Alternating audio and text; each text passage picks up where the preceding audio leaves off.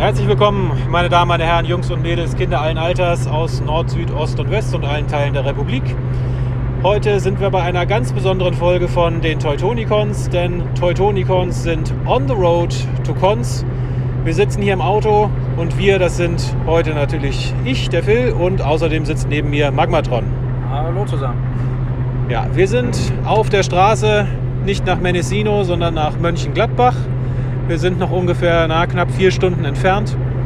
Und wir haben uns gedacht, wenn wir jetzt eh schon die ganze Zeit hier im Auto hocken und wahrscheinlich eh nichts anderes machen, als über Transformers zu reden, können wir genauso gut eine Sendung draus machen. Und ja, da Ragen und Jazz nicht auf der Rückbank sitzen, wir haben es ihnen angeboten, aber sie haben sich geweigert, ähm, haben wir gedacht, wir machen ein Thema, das die beiden ja, sehr, sehr ungern verpassen werden. Und zwar geht es um, ja, extra für Raging geht es um Comics, extra für Jazz geht es um Beast Wars. Also zusammengefasst, es geht um die Beast Wars Comics. Und Magmatron, du hast dich vorher noch mal gut eingelesen? Äh, sehr gut, ja. Ich meine, die Geschichte der Beast Wars Comic ist ja auf den ersten Blick sehr überschaubar und auf den zweiten Blick merkt man, oh, da waren ja überall noch irgendwelche obskuren äh, One-Shots und sowas, die die meisten gar nicht auf dem Schirm haben. Und ich habe versucht, mich überall noch ein bisschen einzulesen, damit wir ein bisschen was dazu sagen können.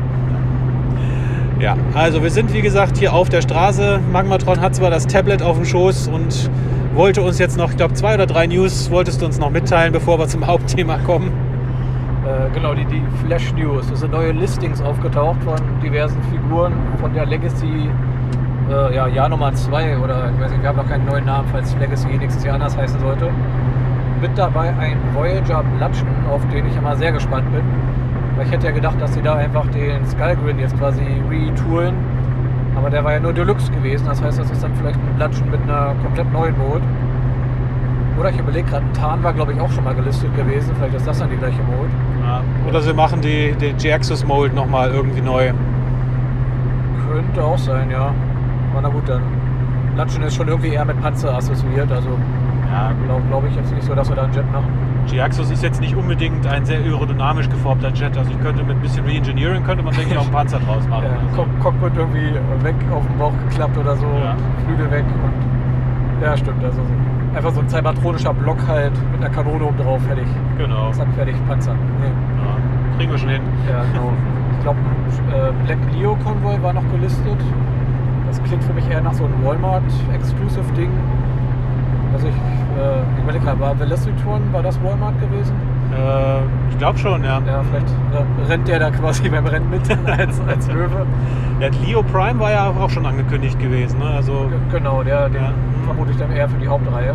ja. Und was war noch? Ich glaube, Crawl war noch gelistet, wo viel spekuliert wird. Ist das jetzt äh, vielleicht ein Repack von dem aus dem Doppelpack mit Ironhide von Earthrise? Weil die Mode war eigentlich ja ganz okay. Vielleicht ist es Beast Wars Prowl, also die Eule. Ja, oder der Löwe. Oder der Löwe, ja. Ja. Oder Animated mein, Motorrad. Ja, angeblich sollen ja Animated-Figuren drin sein in Legacy an irgendeinem Punkt. Hieß es ja in diesem Interview auf der SDCC. Würde sich ja dann anbieten. Also, Ja. Und ich erinnere mich noch, äh, Ramjet war glaube ich noch gelistet. aber Core Class, glaube ich, ne? Nee, ich glaube, der war auch vom Voyager. Da wird eher spekuliert, dass das der aus dem Doppelpack ist, dann, dass die äh, Coneheads nochmal einzeln Also. äh, rauskommen. Oder ist es Armada Ramjet? Stimmt, wäre auch eine Möglichkeit. Ja. Es war zwar ein Minicon in Armada, aber egal. Ist äh, ein bisschen vergrößert halt. Ja. Ja. ja. Aber Thema Mini, äh, für die Core-Klasse sind noch die anderen Dinobots, glaube ich, gelistet gewesen. Ich weiß nicht, ich glaube, einer hat gefehlt. Ich habe leider die News jetzt nicht vor, vor Augen, aber ich glaube, Sludge und Slag und Swoop. Snarl hat vielleicht gefehlt. Ich weiß es nicht. Auf jeden Fall kriegen wir noch mehr Core-Klasse Dinobots, nachdem der Grimlock auch schon gelistet war. Und ich glaube, ein obskurer Name war gewesen bei der Core-Klasse äh, Scar, glaube ich. Das ist, glaube ich, in G1 der Power Master von Double, die da war. Also einer von denen, ich glaube, die Fledermaus. Die Fledermaus, ja. Vielleicht ist das dann auch so wieder wie der Core Class Iguanus so irgendwie da umfu umfunktioniert. Ah, ich meine, wir hatten ihn ja schon als Kassette, als Repaint von äh, Red Bat in diesem Viererpack. Und hat er eigentlich ganz gut funktioniert. Ich meine, der hat ja diesen Slot für Kassetten halt. Genau, und ich glaube Core Class Bomb Burst war auch noch angekündigt, ne? Also noch ein Stimmt. Pretender. Stimmt, ja. Der, äh, bei dem soll es sich ja angeblich um dieses Energon-Monster handeln. Mal gucken, ob wir das jemals kriegen. ja. Aber es ist dann schon ein bisschen seltsam, dass dann wirklich die Pretender auf alle Größenklassen verteilt sind. Mit Iguanus und Bombburst dann als Core und äh, Skywind als Deluxe. Luncheon als Voyager. Wer, kommt denn als Leader-Klasse? Der Thunderwing oder? Ja, Thunderwing würde sich eigentlich anbieten, ja. So der einzige bekannte Pretender, der gerne auch mal etwas größer dargestellt wird. Gerade bei IDW. Oder hier den Autobot Mega Pretender oder wie die heißen hier, der, der Vroom. Vroom, Oder- genau. Wäre zumindest eine Figur, mit der keiner rechnet. Also Ja. wäre mal interessant. Ja, ob, ob er da noch die Lizenz hat für den Namen für Vroom. Ja, Bestimmt heißt er dann wieder Autobot. Autobot Room oder Pretender Room, Ja, das geht dann schon. genau. Und ja, was gibt's noch? Äh, Und dann sind noch Bilder aufgetaucht von dem Studio Series äh, 86 äh, Ironhide, der ja letztes Mal schon gelistet war. Und ja, er scheint ein recht intensives Retool oder zumindest Shared Engineering zu sein von der Earthrise bzw. Siege-Version von Ironhide. Also wir haben ihn ja jetzt auch nochmal in seinem Fahrzeugmodus gesehen. Und da erkennt man es, glaube ich, ganz gut, dass er auch dieses Seitenpanel hat, was dann an der Seite von den Beinen landet. Leider sind, glaube ich, wieder die Arme von der Unterseite ein bisschen hohl. Nicht ganz so hohl wie bei den anderen Vorgänger-Molds, aber Ja, gut, das ist leider inzwischen ja normal. Also ja, aber für so eine Voyager-Preisklasse-Figur, die vermutlich auch eher eine große Deluxe wird. Ja, gut, man weiß nicht, was er noch dabei hat. Vielleicht hat er ja noch sein, äh, sein ja, keine Ahnung, sein, sein Geschützturm oder irgendwas ist dabei. Geschützturm. Ja, na hier als Anspielung auf sein G1-Toy Ja, quasi. ja. Ja. Naja. Ja, mal sehen. Aber ich finde, er wirkt halt einfach wie das, was äh, der Earthrise Iron Knight hätte sein sollen. Halt. Naja. Und haben sie die Figur einfach zu Ende designt. Wie gesagt, vielleicht gibt es noch ein bisschen irgendwie so Battle Damage oder so Effektteile, die dann den Rauch, der aus der zerschossenen Brust irgendwie Ja, ja. dann, um die Voyager, den Voyager-Preis zu rechtfertigen. Ja, eine Möglichkeit. So einen austauschbaren Kopf oder so. Ja. Den halb weggeschossenen Kopf dann als äh, Alternative. Ja. Genau. Und an mehr News kann ich mich ehrlich gesagt jetzt nicht erinnern. Nee, ich auch nicht. Gut, wir haben ja erst vor einer Woche die letzte Folge gemacht. So Ja. lange ist es ja noch nicht her. Genau, das sind jetzt nur die Speed News. Ja. Vielleicht reden wir nächstes Mal noch, noch mal kurz drüber. Genau. Ja, auf der Cons, also ihr werdet vermutlich die Cons-Folge vor dieser Folge hier hören. Mal gucken, in welcher Reihenfolge wir es jetzt machen. Aber da werden wir keine News machen. Insofern, ja, die nächste News-Folge dann wahrscheinlich wieder so in zwei Wochen. Voraussichtlich, ja. Genau, dann äh, die, die Beute von heute, beziehungsweise von der Woche. Bei mir gab es nichts. Ja. Und bei mir gab es was. Ich habe es nur noch nicht gesehen, weil ich bin ja jetzt schon seit ein paar Tagen unterwegs. Und äh, bei mir zu Hause ist wohl angekommen äh, Transart Transmetal Megatron. Aber wie gesagt, ich hatte ihn jetzt noch nicht gesehen oder in Händen. Also dazu dann in der nächsten Episode mehr. Genau, hättest ja zu Hause mal anrufen können, ob jemand den für dich mal auspacken kann, schon mal ein paar Bilder schicken kann. Gut, die Bilder stehen auch im Netz, also äh, Ja, muss ich meine Frau jetzt nicht mit belästigen. ja, na gut. Dann wären Ja. wir, glaube ich, schon beim Hauptthema, oder? Genau, nach, ich weiß nicht, ich kann jetzt nicht erkennen, wie viele Minuten wir schon aufnehmen, aber Das ging relativ schnell, würde Ja. ich sagen, zumindest. Ja. genau. Das liegt gar nicht an mir, dass das immer so lange dauert. Naja. Ja, wir haben zwar noch 3 Stunden 38, bis wir bei der Con sind, aber ich glaube, ganz so lange wird die Sendung dann doch nicht dauern. Aber, Ja, wir können ja jedes einzelne Beast Wars Comic Panel für Panel durchgehen. Ja, ja. Kriegen wir die Zeit bestimmt voll. Ja. Genau, also Beast Wars Comics, ja. Wie Magma schon gesagt hat, auf den ersten Blick sind es gar nicht viel, aber wenn man genauer hinschaut, doch eine ganze Menge, weil es sich immer so in irgendwelchen Convention-Specials, Clubmagazinen, irgendwelchen Exklusivcomics, Textgeschichten irgendwo alles verborgen hat. Und ja, ich glaube, die allerersten Beast Wars Comics waren dann tatsächlich von äh, 3H Productions, also den ursprünglichen Betreibern der Botcon. Ja, wobei ich glaube, man könnte technisch ist dieses eine Promo-Comic in- noch äh, früher da gewesen. Okay, ja, stimmt. Genau, also das ist auch so, ich sag mal, das einzigste weit veröffentlichte Comic gewesen in den 90ern, weil da hatte Beast Wars ja keine Ongoing oder sowas. ja. Da gab es ja dieses vierseitige, glaube ich, Mini-Heft Ja, Mit Alligator, Megatron und Fledermaus Primal, genau. die da im Dschungel aufeinander getroffen sind. Und Ich meine, es ist interessant, weil man damals ja noch äh, dachte, es ist quasi eine direkte Fortsetzung von G1. Und Optimus Primal ist einfach Optimus Prime und Megatron ist Megatron und Ja. spielt in der Gegenwart. so war es, glaube ich, auch angedacht gewesen in, de, in dem Heft. Genau. Genau, die weiß nicht, sind da im Urwald unterwegs, die Predacons haben da irgendwie so eine, eine Basis oder sowas, so ein Labor gebaut. Ja, und dann verwandeln sie sich halt und kämpfen gegeneinander auf dem Panel mehr oder weniger. Sie stehen ja. sich, glaube ich, nur gegenüber und dann ist es auch schon vorbei. Also, Genau. Also ich glaube Optimus und Megatron, also in Fledermaus und Krokodilform. Ich glaube Cheetor und Waspinator und äh, Ra- Razor Beast Razor. Beast und Tarantulas. Tarantulas, glaub ich, Ich glaube ja. Tarantulas ja, Ja. waren dabei. Das war es auch schon.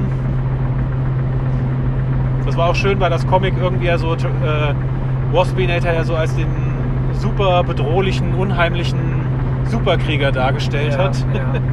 Was er ja dann in der Fernsehserie nicht wirklich war, aber Und äh, zu Razorbeast wurde gesagt, dass seine Stoßzähne in der Nacht leuchten. Das Ja. seine Spezialfähigkeit, leuchtende Stoßzähne. das berühmteste Zitat von Razorbeast, der Whose tusks gleam in the night. Warum auch immer die in der Nacht leuchten, aber naja, Wollte ihn irgendwie bedrohlicher wirken lassen und genau. ja, genau. Und ich glaube, mittlerweile ist, ist das auch schon ein bisschen seltener geworden. Also scheinbar haben viele das damals mit der Originalverpackung weggeworfen, habe ich das Gefühl. Kann durchaus sein. Ja. Ja. Also ich weiß nicht, ob man es da so machen wollte wie mit den Mini-Comics früher bei den He-Man-Figuren, dass man die dann immer mit reinpackt, aber falls ja, ist nichts draus geworden. Ja, das war ja auch das einzige Pack, was die dabei hatte. Also das Doppelpack. Ich glaube, im Westen gab es ja auch gar nicht wirklich viele Doppelpacks, oder? Das war fast das einzige. Ich glaube, das war das Einzige, was mir jetzt. Also Ja. gut, es gab die Dreier-Packs noch mit Ja, den beiden genau. Combinern dann, aber auf jeden Fall war es das einzige Doppelpack mit Comic. Das stimmt, ja. Ja. Und ja, wie gesagt, traurigerweise kein, keine Comics, obwohl ja die G1 recht erfolgreich waren in den 80ern.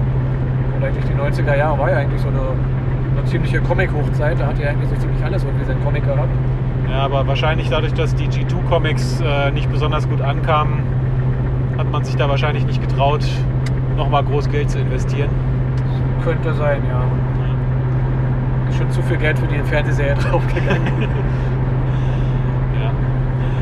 Ja. Ja, nee, und dann die, ja, das erste, erste richtige Comic war dann ja für die BotCon 96? 97? Ich glaub, 97. 97. Ja, 96 bei der BotCon lief die TV-Serie, glaube ich, noch gar nicht oder war gerade angelaufen. Ja, 97 war dann die erste Staffel rum. Und das erste BotCon-Comic, äh, den Titel habe ich jetzt vergessen, ehrlich gesagt, wie das hieß. Ground, Ground Zero steht hier. Ja, Ground Zero. Und ja, das, man hatte es so ein bisschen angelegt, dass es quasi ja in der TV-Serie spielt, während der TV-Serie, also während der ersten Staffel. Nur dass halt noch ein paar ja, zusätzliche Charaktere aufgetaucht sind, die halt in der TV-Serie nie dabei waren.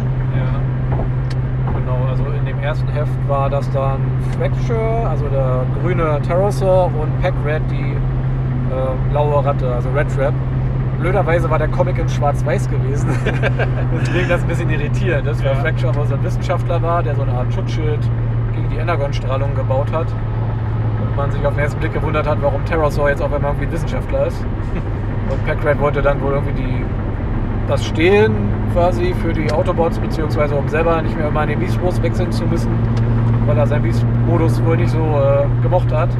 Ja, Und dann stellte sich aber raus, dass das wohl irgendwie sehr explosiv ist, äh, dieses Schutzschild, weil das irgendwie aus Anti-Energon besteht und wenn zu viel irgendwie Anti-Energon auf normales Energon trifft, äh, macht es irgendwie Bumm oder so. ja.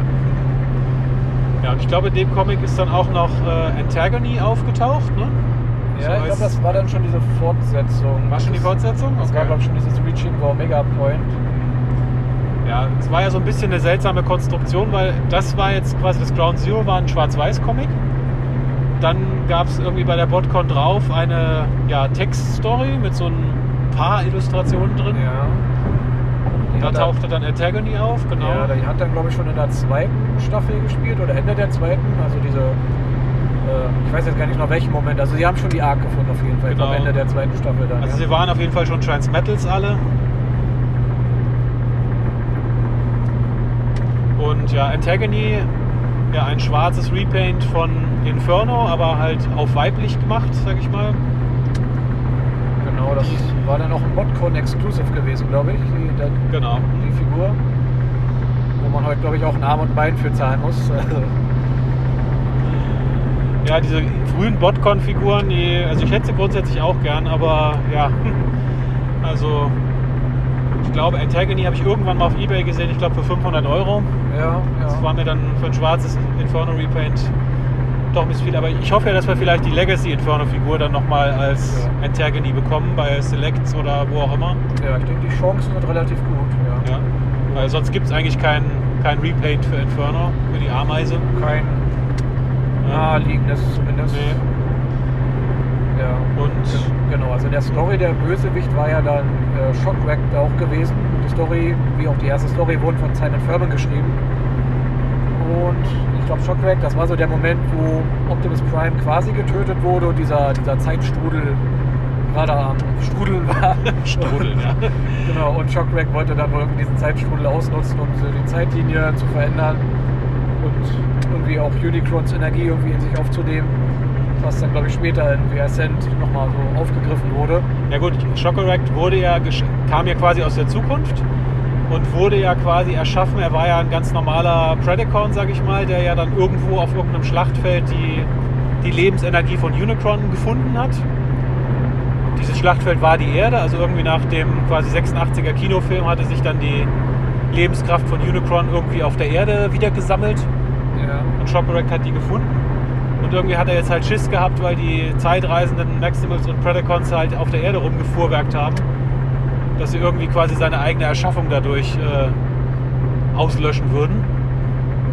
Deswegen hat er gesagt, da greife ich lieber mal ein und schicke halt erst Antagony und dann später den, äh, wie hieß er, das Cheeto Repaint. Äh, den, ja, Leo, Leo, was? Äh, nee, nicht Leo, irgendwas. Äh, Cataclysm. so Cataclysm, ähnlich. ah, okay. Ja. Also, ich sag mal, Shockeract sollte halt so ein bisschen auf Galactus getrimmt sein und hatte halt Herolde. Das waren halt Antagony und dann Cataclysm, also alles Repaints logischerweise, die es dann halt auch auf der PodCon gab. Genau, und Shockwreck, der war ja dann Repaint von Rampage gewesen, Beast Wars Rampage. Ja, mit viel Goldplastik, Ja, also kostet heute auch, weiß ich, über 1000 Euro auf jeden Fall. Wenn man ihn überhaupt noch in intakter Form findet. Ja. Genau, also in intakter Form. Also selbst wenn der, glaube ich, vakuumverpackt ist, äh, blättert der trotzdem irgendwann diese ganze Chrom ab von diesen Transmetal oder Ja. Transmetal 2 Figuren. Also in 1A Zustand, ja keine Ahnung, wie viel der Wert ist. Ja, ich glaube, ein Tausender kannst du schon durchaus. 1000er, 2000 vielleicht sogar. Ich weiß Ja. nicht, ich habe jetzt nicht nachgesucht, aber ja, schon eine Menge auf jeden Fall. Ja, der Simon Furman hat dann diese Geschichte halt fortgesetzt in diesem Reaching for the Omega Point oder Reaching the Omega Point. Das war dann wieder ein Comic interessanterweise, keine Textstory. Also es ging ein bisschen durcheinander mit den Formaten da. Ja, In Farbe diesmal allerdings. in Farbe, ja. Und bunt. Und das, Ja. Das Comic kann man auch umsonst quasi auf der alten Botcon-Seite lesen, online. Also das kann sich jeder raussuchen.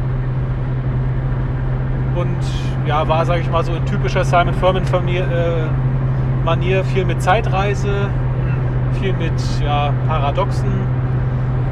Ja, Uni- Unicron und Primus haben wieder so ein bisschen eine Rolle gespielt. Ja. Es gab dann so eine Special-Gruppe von Transformers, die im Prinzip von Primus geschaffen wurden und dann ja eigentlich nur auf irgendeinem Planeten drauf gewartet haben, dass Shockeract irgendwann auftaucht, äh, um dann eigentlich alle dezimiert zu werden. Also kein besonders toller äh, Anreiz, dieser Gruppe beizutreten. Ja, ja. Und ja, irgendwie dann kamen von irgendeinem Planeten dann auch noch so ein paar G1-Transformers, die dann mit dabei waren, die sich nach dem großen Krieg irgendwie da aufs alte Teil scheinbar halt zurückgezogen haben. Das, äh, Transformers Altenheim. Ne? Ja. haben dann auch noch mal ein bisschen mitgekämpft. Genau, diese, diese Zodiac, äh, das waren die, die, die du meinst, oder? Diese Genau. Zodiac? Genau, ich glaube, da war der Skorpion, war sogar hier Sandstorm gewesen, der, Genau. der jetzt gerade in Legacy nochmal eine Figur bekommen hat. Also quasi die zwölf Sternzeichen als Tra- als Transformer waren alle dabei. Löwe, Fische, Skorpion, Krebs etc. Und ja, und irgendwie hat es dann dazu geführt, dass äh, im Prinzip Shockeract sich selber ausgelöscht hat. weil halt die Lebenskraft von Unicron dann da irgendwie vom Planeten gefegt wurde. Ich weiß nicht mehr ganz genau, wie es war, ehrlich gesagt. Und ja, die letzte Szene war dann quasi, dass der Predacon-Soldat, der zu Shockerect werden sollte, halt da auf der Erde in diese Höhle reinmarschiert, aber die, Uni die Lebenskraft von Unicron ist halt nicht da. Ja. Und Shockerect wird halt nie erschaffen. Happy End. Ja, insofern, sage ich mal, der große Reset-Button. Keiner erinnert sich mehr dran, dass es passiert ist. Alle, die daran gestorben sind, sind nicht gestorben und die Beast Wars gehen halt weiter. Ja. Passt, passt irgendwie in die Show rein, obwohl es keine, keine Konsequenzen hatte. Ja, kann sich keiner dran erinnern, aber so dieses typische, was auch oft bei so Comic-Crossovern und so ist, halbe Universum geht drauf, aber irgendwie wird dann der kosmische Reset-Button gedrückt und es ist alles nie passiert. Also, So in etwa, ja. Genau, ja, das nächste, was von Free Edge Productions dann kam, äh, war dieses Primeval Dawn. Da musst du noch mal was zu sagen, das habe ich gerade nicht so auf dem Schirm. Genau, also es gab ja dann quasi von 3H Productions zwei oder eine Comic-Serie Transformers Universe zur Transformers Universe Toyline logischerweise. Und da liefen ja dann zwei parallele Stories quasi. Das eine war äh, Transformers The Wreckers, das quasi während Beast Machines gespielt hat. Oder Und das ich war- glaube, ich glaub, nach Beast Machines quasi, oder? Äh, teils, teils. Also es hat während Beast Machines angefangen und war dann nach Beast Machines quasi zu Ende. Und äh, ja, als Backup quasi in dem Comic gab es dann diese Crime Evil Dawn Story, die hat quasi die direkt ans Ende von Beast Wars angeschlossen. Hat dann auch noch mal ein bisschen mit den VOG halt, äh, also nicht Voice of Chaos, sondern VOG, die außerirdischen Kreaturen aus die Beast Wars ja auch vorgekommen sind. Geisterköpfe. Ja, genau. Die Skeletor-Köpfe, die da rumgeflogen sind. Genau. Fand ich interessant, dass die ja ein bisschen auf diesem Swarm von Simon Furman aus G2 basiert haben. Und Simon Furman hat sich ja extra für die Comics nochmal die komplette Beast Wars Serie angeschaut. Und scheint sich ganz gut verstanden zu haben mit den äh, Autoren halt. Weshalb er ja dann noch irgendwie eine Folge quasi geschrieben hat von der Serie. Ich weiß gerade nicht, welche das war, aber das hier Die, äh, die allerletzte, also die allerletzte. Ja. äh, wie hieß? Nemesis Teil 2, glaube ich. Kann sein, ja. Ja. Genau, nee, die VOG basieren auf dem Schwarm und haben jetzt halt festgestellt, äh, äh, die Beast Warriors sind zwar quasi alle abgehauen, aber ein Problem besteht, nämlich dieses Problem hieß äh, Tarantulas, der ja scheinbar in der drittletzten Beast Wars Folge war es, glaube ich, scheinbar gestorben ist, Ja, aber sich herausgestellt hat, nee, er ist doch nicht gestorben, also wie das so üblich ist. Die ja, kennt man ja so. ja, und jetzt quasi so als ja, Untoter wiederbekommen ist und äh, dies, quasi diese zwei Wok, die ja Tigerhawk ja, äh, gesteuert haben, besessen haben, wie auch immer, quasi absorbiert hat und damit jetzt quasi die Macht der Wok für sich hatte. Und ja, die Wok hatten halt Schiss, dass das jetzt alles äh, schief geht, weil äh, Tarantulas, Spoiler, ist natürlich ein, auch ein Agent von Unicron. Am Ende sind sie alle irgendwie Agenten von Unicron und war, Ja, wer ist kein Agent? von Ja. Unicron? war dann hinter der Matrix her, die logischerweise immer noch in der Arche lag, in der Brust von Optimus Prime. Und um dem halt entgegenzuwirken, haben die Wok halt ja einen großen Krieger erschaffen, nämlich Primal Prime, bestehend aus diesem, halt aus der Matrix und diesem, ja, diesem Kontrollanzug, den äh, Quickstrike benutzt hat, um Prime, äh, Optimus Primal zu kontrollieren. In der Folge Master Blaster, oder ist die? Also in einer Kann Beast Force Folge, ja. ja. Also diesen Anzug halt, ja. Genau. Und daraus entstand halt Primal Prime. Und damit Primal Prime das nicht alles allein machen muss, haben sie quasi noch äh, die, die Überreste von Tigerhawk wieder ja, säuberlich separiert. und Auseinandergesägt. genau. Und, Und quasi äh, Air Razor und Tigertron wiederbelebt in ihren jeweiligen Transmetal-Körpern. Also Air Razor ist ja regulär erschienen als Transmetal 1 und äh, Tigertron, das war ja dann Repaint gewesen von dem Ravage, der ursprünglich ja nur in, bei Takara erschienen ist. Genau, also dem, dem, dem Retool von Transmetal Cheetor, das als Ravage war, das wurde dann quasi weiß angemalt als Genau. Und Tigertron. Und Tarantulas, der war doch, glaube ich, so ein irgendein Exclusive, oder? Die Diese Fox Kids, äh, Fox Kids Version, genau. die quasi am Anfang von Beast Machines nochmal rauskamen als glaube auch Walmart Exclusive, Target Exclusive, irgendwie Irgend sowas. Ja, so als Grau, Silber, irgendwie so. Ja, also quasi bei den Japanern ist ja weiß, sage ich mal, die Farbe der Toten, der Trauer. Insofern weißer Tarantulas dann quasi als Zombie Tarantulas. Und wir sind gerade in Niedersachsen eingefahren. Und Niedersachsen, das Land der Untoten. Passt das? nee, nicht wirklich. Ja. Gut. Ja, genau. Äh, ja, wo waren wir? Ja, und quasi, also die ja, Tarantulas hat sich dann auch noch so ein paar äh, ja, Predacons zusammengesucht, die halt nicht in der Serie aufgetaucht sind. Plus, äh, ja, ich weiß gar nicht mehr, wer da noch dabei war. Also, ich glaube, Transmetal äh, Iguanos war dabei. Äh, ich weiß gar nicht mehr sonst noch, ehrlich gesagt. Also, ein paar Predacons waren halt dabei. Ein paar Maximals waren dann halt dabei, halt die besagten drei. Und ja, es, diese Serie wurde halt nie zu Ende gebracht, weil die Transformers Universe Comics, dadurch, dass 3 Productions ja dann quasi die Lizenz verloren haben, wurde diese Story halt nie beendet. Sie endete dann quasi damit, dass äh, Tarantulas quasi Primal Prime die, die Matrix aus der Brust gerissen hat. Also quasi das Imperium schlägt zurück, Cliffhanger, also die bösen scheinen zu triumphieren. Und ja, wie die Story ausgeht, erfuhr man dann nie. Die äh, Primal Prime und äh, Tigertron sind ja dann quasi auch in der Gegenwart aufgetaucht und haben sich den Wreckers angeschlossen. Äh, ja, was aus Air Racer geworden ist, hat man nie erfahren. Sie ist halt nicht dabei gewesen, also muss man wohl leider davon ausgehen, dass sie draufgegangen ist, wieder mal. Und Genau. Ich sehe noch Transmetal Spit, zwei äh, Spitor war noch dabei. Spitor, genau, ja. Genau. Also ich sag mal so ziemlich alle Transmetals und Transmetals 2, die nicht in der TV-Serie vorgekommen sind. Genau. Da haben sie nochmal einen Auftritt gehabt. Genau. Ja. Und ja, das war es eigentlich, sage ich mal, für die 3H Productions Beast Wars Comics. Genau.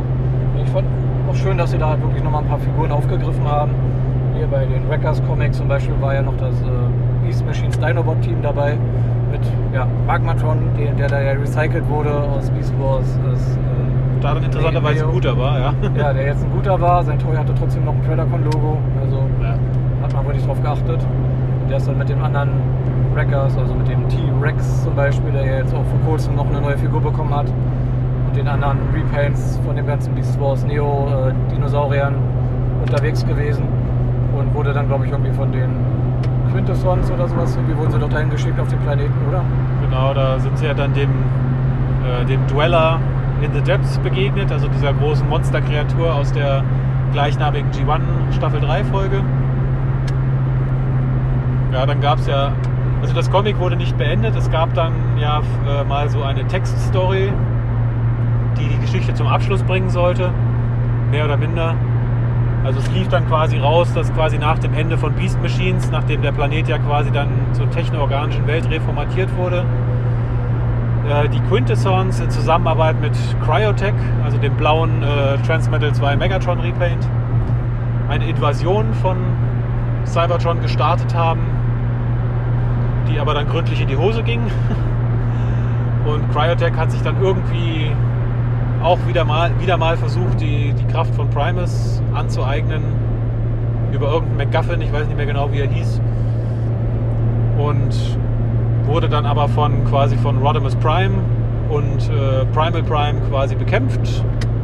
Und ja, irgendwie gab es dann den großen Knall und äh, Cryotech war tot und Primal Prime ist dann quasi in der Cybertron, Transformer Cybertron Kontinuität gelandet irgendwie.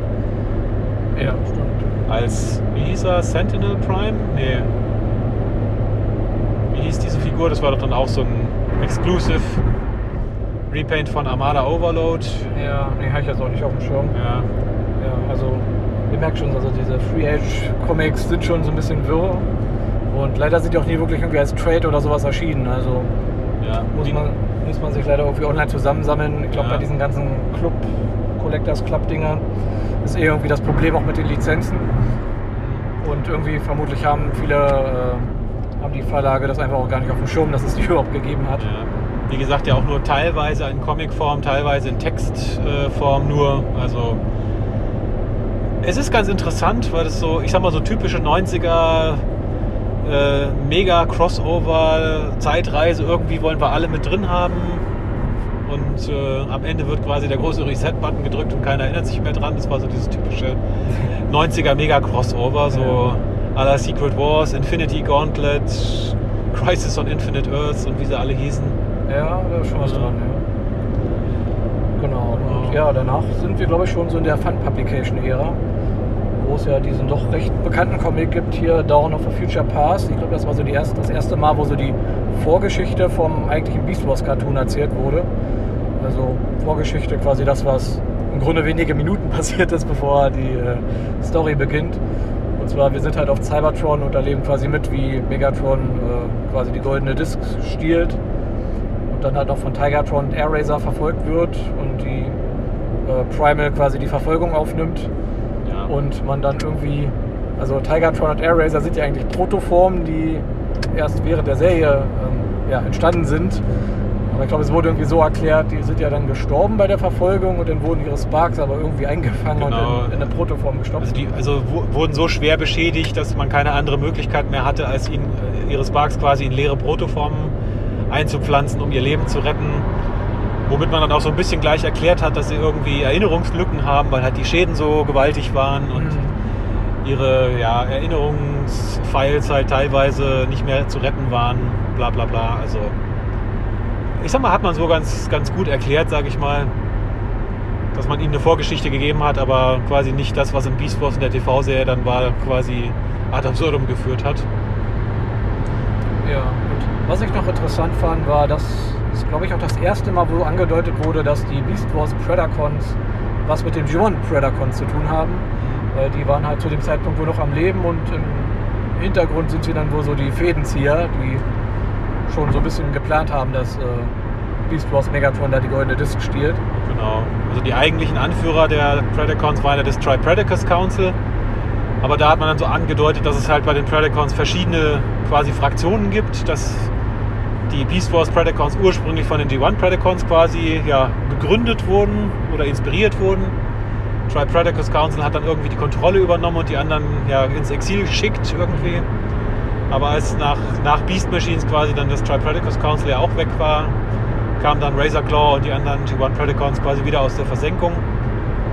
Von Razor Claw gab es ja dann auch eine Figur, also ein Repaint basierend auf äh, nach Cybertron Leo Breaker. Und äh, ja, Laserbeak und Basso, also die G1-Kassetten sind auch aufgetaucht quasi als Repaints von Energon Dive Bomb. Ja. Und sämtliche Maximals waren ja auch Repaints von Cybertron und oder Energon-Figuren. Genau, alle noch im Ja. Fahrzeugmodus. Also war, glaube ich, auch das erste Mal, wo man so die Prä-Beast-Form gesehen hat. Im, Genau. Vor allem mit Altmod-Zeit. Ja. Ich fand es ein bisschen irritierend, dass gerade Dinobot ein Kran war. Äh, welche, welcher war denn das gewesen? Welcher Der Charakter? äh, Armada Heust. Neues, ja, kann sein. Ich meine, Dinobot als großer Krieger, weiß ich, da denke ich nicht unbedingt an einen Bagger, wenn ich an einen Ja. Krieger denke. ja, aber war, war eine interessante äh, Geschichte. Ist nur immer ein bisschen schade, dass diese ganzen Comics, die ja alle so ein bisschen um die Serie herum gebaut sind, sich gegenseitig nicht besonders berücksichtigen. Ja. Weil Dawn of the Future Past ja, wird mehr oder weniger von den anderen Sachen auch wieder widersprochen. Genau, also mit den IDW-Comics, zu denen kommen wir ja gleich noch, pa- passt es nicht zusammen. Mit 3H Productions passt es auch nicht zusammen. Ja. Also alles so die eigenen Mikrokontinuitäten, sage ich mal.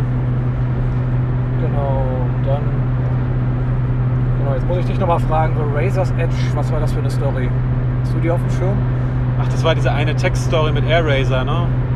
Ja, das war auch, ich glaube, in den, diesen Collectors Club Comics, äh, Collectors Club Magazinen, war das so eine Textstory, die hat quasi ja, noch vor Dawn of Futures Past gespielt hat, um mal so ein bisschen Air Razor noch so eine Vorgeschichte zu geben. Und ich glaube, da ist auch äh, Flame War zum ersten Mal aufgetaucht, wenn ich mich richtig entsinne. Hat halt quasi irgendwo, ich sag mal so, zwischen G1 und Beast Wars gespielt, so die, die letzten Ausläufer des großen Krieges, bevor dann Pax Cybertronia quasi den Frieden gebracht hat. Und Air Razor und zwei, drei andere, an deren Namen ich mich jetzt ehrlich gesagt nicht mehr erinnern kann, waren halt irgendwie auf einem Planeten unterwegs, wollten irgendwie irgendwelche Predacon die sich dem Frieden noch widersetzt haben, halt irgendwie ausheben und sind dann ja scheinbar auf G1 Megatron getroffen. Es war allerdings nicht G1 Megatron, es war dann nämlich Flame War, die sich quasi ja als Megatron ja, verkleidet hat, um ja, sag ich mal, die, die restlichen Decepticons und Predacons noch mal so ein bisschen zu versuchen zu motivieren, doch den Kampf fortzusetzen und sich nicht den Maximals zu ergeben.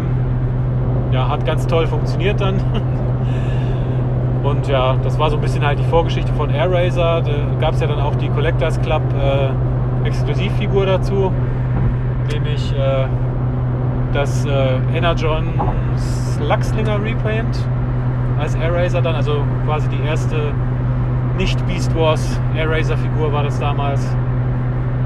Also dieselbe Figur, die dann auch in Dawn of Future Past vorkam, aber auch hier weiß ich jetzt nicht so genau, ob die Kontinuitäten wirklich zusammenpassen, muss ich sagen.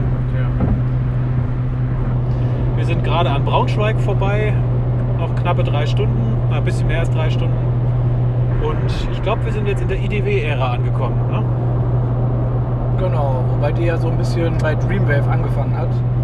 Da gab es ja so diese, dieses, ich glaube, das war so ein Sommer-Special, Genau. wo quasi ein Beast Wars Comic angekündigt wurde mit so einer kleinen Preview, der dann quasi nach dem Beast Wars Cartoon spielt. Also die Maximals sind gerade auf dem Rückweg nach Cybertron und Dreadtrap hat irgendwie eine Vision von einigen anderen Maximals, ich glaube Wolfang und Bone Crusher oder so, also Ja. Charaktere, die nicht im Cartoon aufgetaucht sind. Optimus Miner, genau. Genau, haben ihn irgendwie gesagt, dass ich irgendwas in die Richtung, komm zurück, du hast uns hier vergessen oder sowas.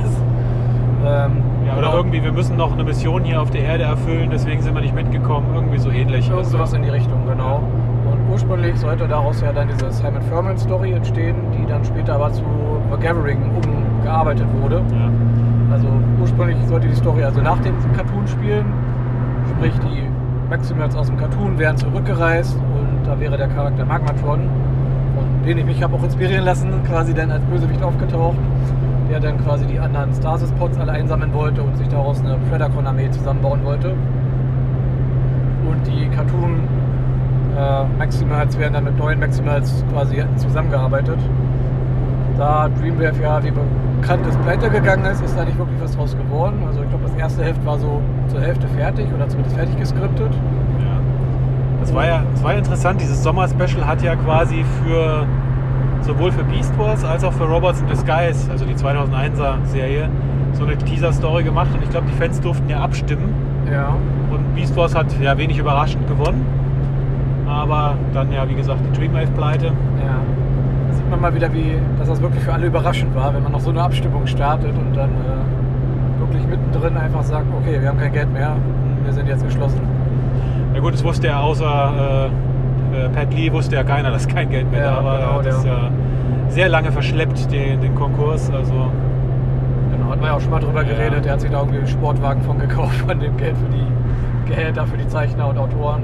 Genau. Ja, kein so toller Boss, würde ich sagen. Ähm, ja, Simon Furman hat ja mal gesagt, äh, auf die Frage, ob, äh, ob Pat Lee irgendwann mal für IDW Comics Transformers zeichnen wird, nur über meine Leiche. ich glaube, das hat er auch ernst gemeint. Also, Vermutlich, ja. Genau, ja. Aber wie gesagt, die Story wurde quasi dann recycelt in einer vierhälfte Miniserie mit dem Namen Beast Wars The Gathering, die ich persönlich auch sehr gerne mag. Die Hauptänderung an der Story ist, dass sie jetzt nicht mehr nach dem Cartoon spielt, sondern glaube am Ende der zweiten Staffel quasi. an. Anfang dritte, glaube ich. Anfang dritte. Sie waren Also- schon in der Arche. Also, Ja, stimmt. Prime, Primal hatte schon seinen Transmittal 2 Körper quasi. Und genau, wie gesagt, der Charakter Magmatron wurde quasi auf dem äh, vom Predacon Council geschickt, um Beast Wars Megatron einzufangen, nachdem Ravage scheinbar gescheitert ist im Cartoon. Und der hatte halt, wie halt auch ursprünglich geplant, das eigentliche Ziel gehabt, da die ganzen Stasis-Pods äh, quasi zu übernehmen, um zu programmieren in Predacons und seine eigene Armee aufzubauen um dann quasi die Maximals äh, zu bekämpfen. Weil der Status quo war ja gewesen, dass die Maximals quasi auf Cybertron geherrscht haben und die Predacons waren mehr so eine, äh, ja, wie Ja. sagt man, war die Unterschicht sozusagen. Genau, also eine, eine, eine besiegte Nation mit der, der Illusion der Selbstverwaltung, sagen wir es mal so. So in etwa, ja. Und Besetztes Gebiet. Genau, also das Tribe Predators Council, die drei, die hatten ja so ein bisschen das Ziel gehabt, irgendwann mal, wenn wir gen- genug Leute haben, genug Ressourcen haben, starten wir den Aufstand, aber Charaktere wie Megatron und Magmatron, denen war das halt zu lang hin. Die wollten was Konkretes, die wollten jetzt den Aufstand starten. Und sie haben es insofern ganz witzig gemacht, weil sie sind ja quasi mit einer Zeitmaschine dann auch in die Zeit von Beast Wars zurückgekehrt. Äh, hätte man sich jetzt natürlich gefragt, wieso die anderen Beast Wars Charaktere das nicht mitgekriegt haben, dass da plötzlich etliche andere noch rumkämpfen. Das hat man dann mit so ein bisschen ja, Techno-Babble, sag ich mal, erklärt, Ja. dass die halt äh, nicht hundertprozentig quasi da irgendwie so um ein, zwei Sekunden in der Zeit verschoben sind. Also, Ja. also, also da, aber irgendwie auch nicht da, sodass die eigentlichen Beast Wars TV-Charaktere sie nicht sehen können.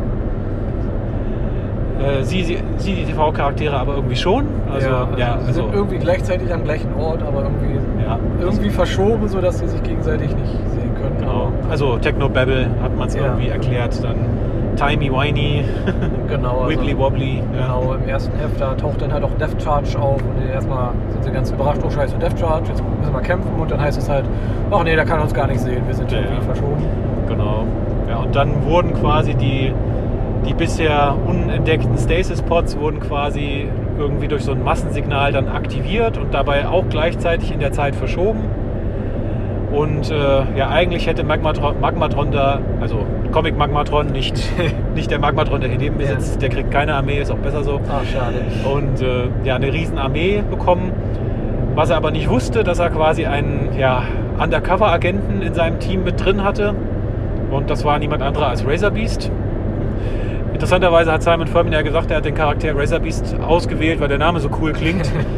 äh, dass, er, dass er im Prinzip ja ein Warzenschwein ist, hat er irgendwie erst später gemerkt. Ja. Äh, Aber ich fand den trotzdem ziemlich cool. Ja, ja, war er auch. Ja, Also- ich meine, die waren auch super gezeichnet von Don Figuera oder wie auch immer ausgesprochen wird. Ich werde es nie Ja. lernen. Also sieht man heute selten so hohe Zeichenqualität. mh, Genau. Und ja, im ersten Heft, wie gesagt, wir sind halt auf Cybertron. Also Magmatron hat vorher dann halt noch ein paar andere Predacons quasi aufgewiegelt, sich ihm anzuschließen auf Cybertron. Äh, Leo Convoy hat quasi dafür gesorgt, dass Razor Beast quasi da die Reihen infiltriert und mitreißt.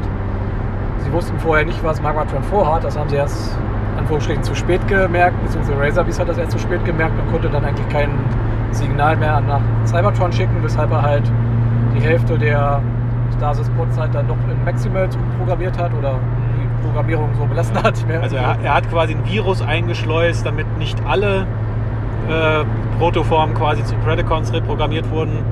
Witzigerweise hat es ungefähr genau die Hälfte ge- getroffen. so ein Zufall aber auch. Ja.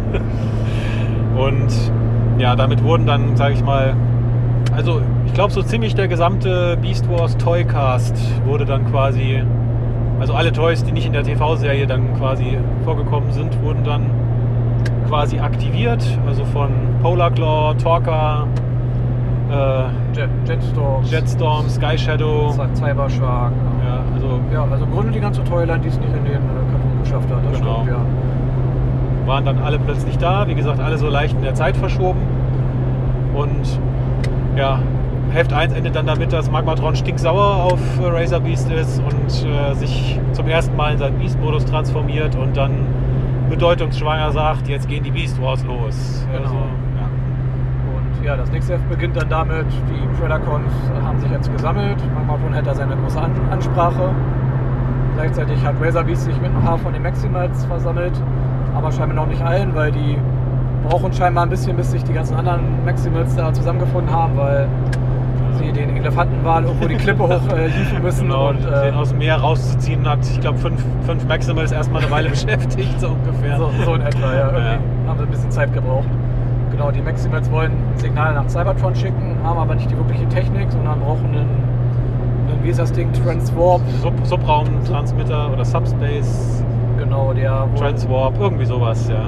Genau, den, den sie im abgestürzten Raumschiff von Ravage vermuten, der ja im Cartoon abgestürzt ist. Magmatron kommt auch auf die Idee, dass sie auf dem Weg dahin sind, was dafür sorgt, dass sie halt unterwegs von ihm abgefangen werden. Es kommt halt zu einem kleinen Kampf. Ja, Magmatron belebt Ravage wieder. quasi, weil er möchte, weil es alles ja viel länger dauert als geplant und er möchte nicht, nicht möchte, dass das Tripreticus Council halt misstrauisch wird, belebt er halt Ravage wieder. Ravage kriegt die Aufgabe, Razor Beast äh, auszuschalten, während Magmatron quasi zur Tarnung seinem eigentlichen Auftrag nachgeht, nämlich sich Megatron zu schnappen. Ja.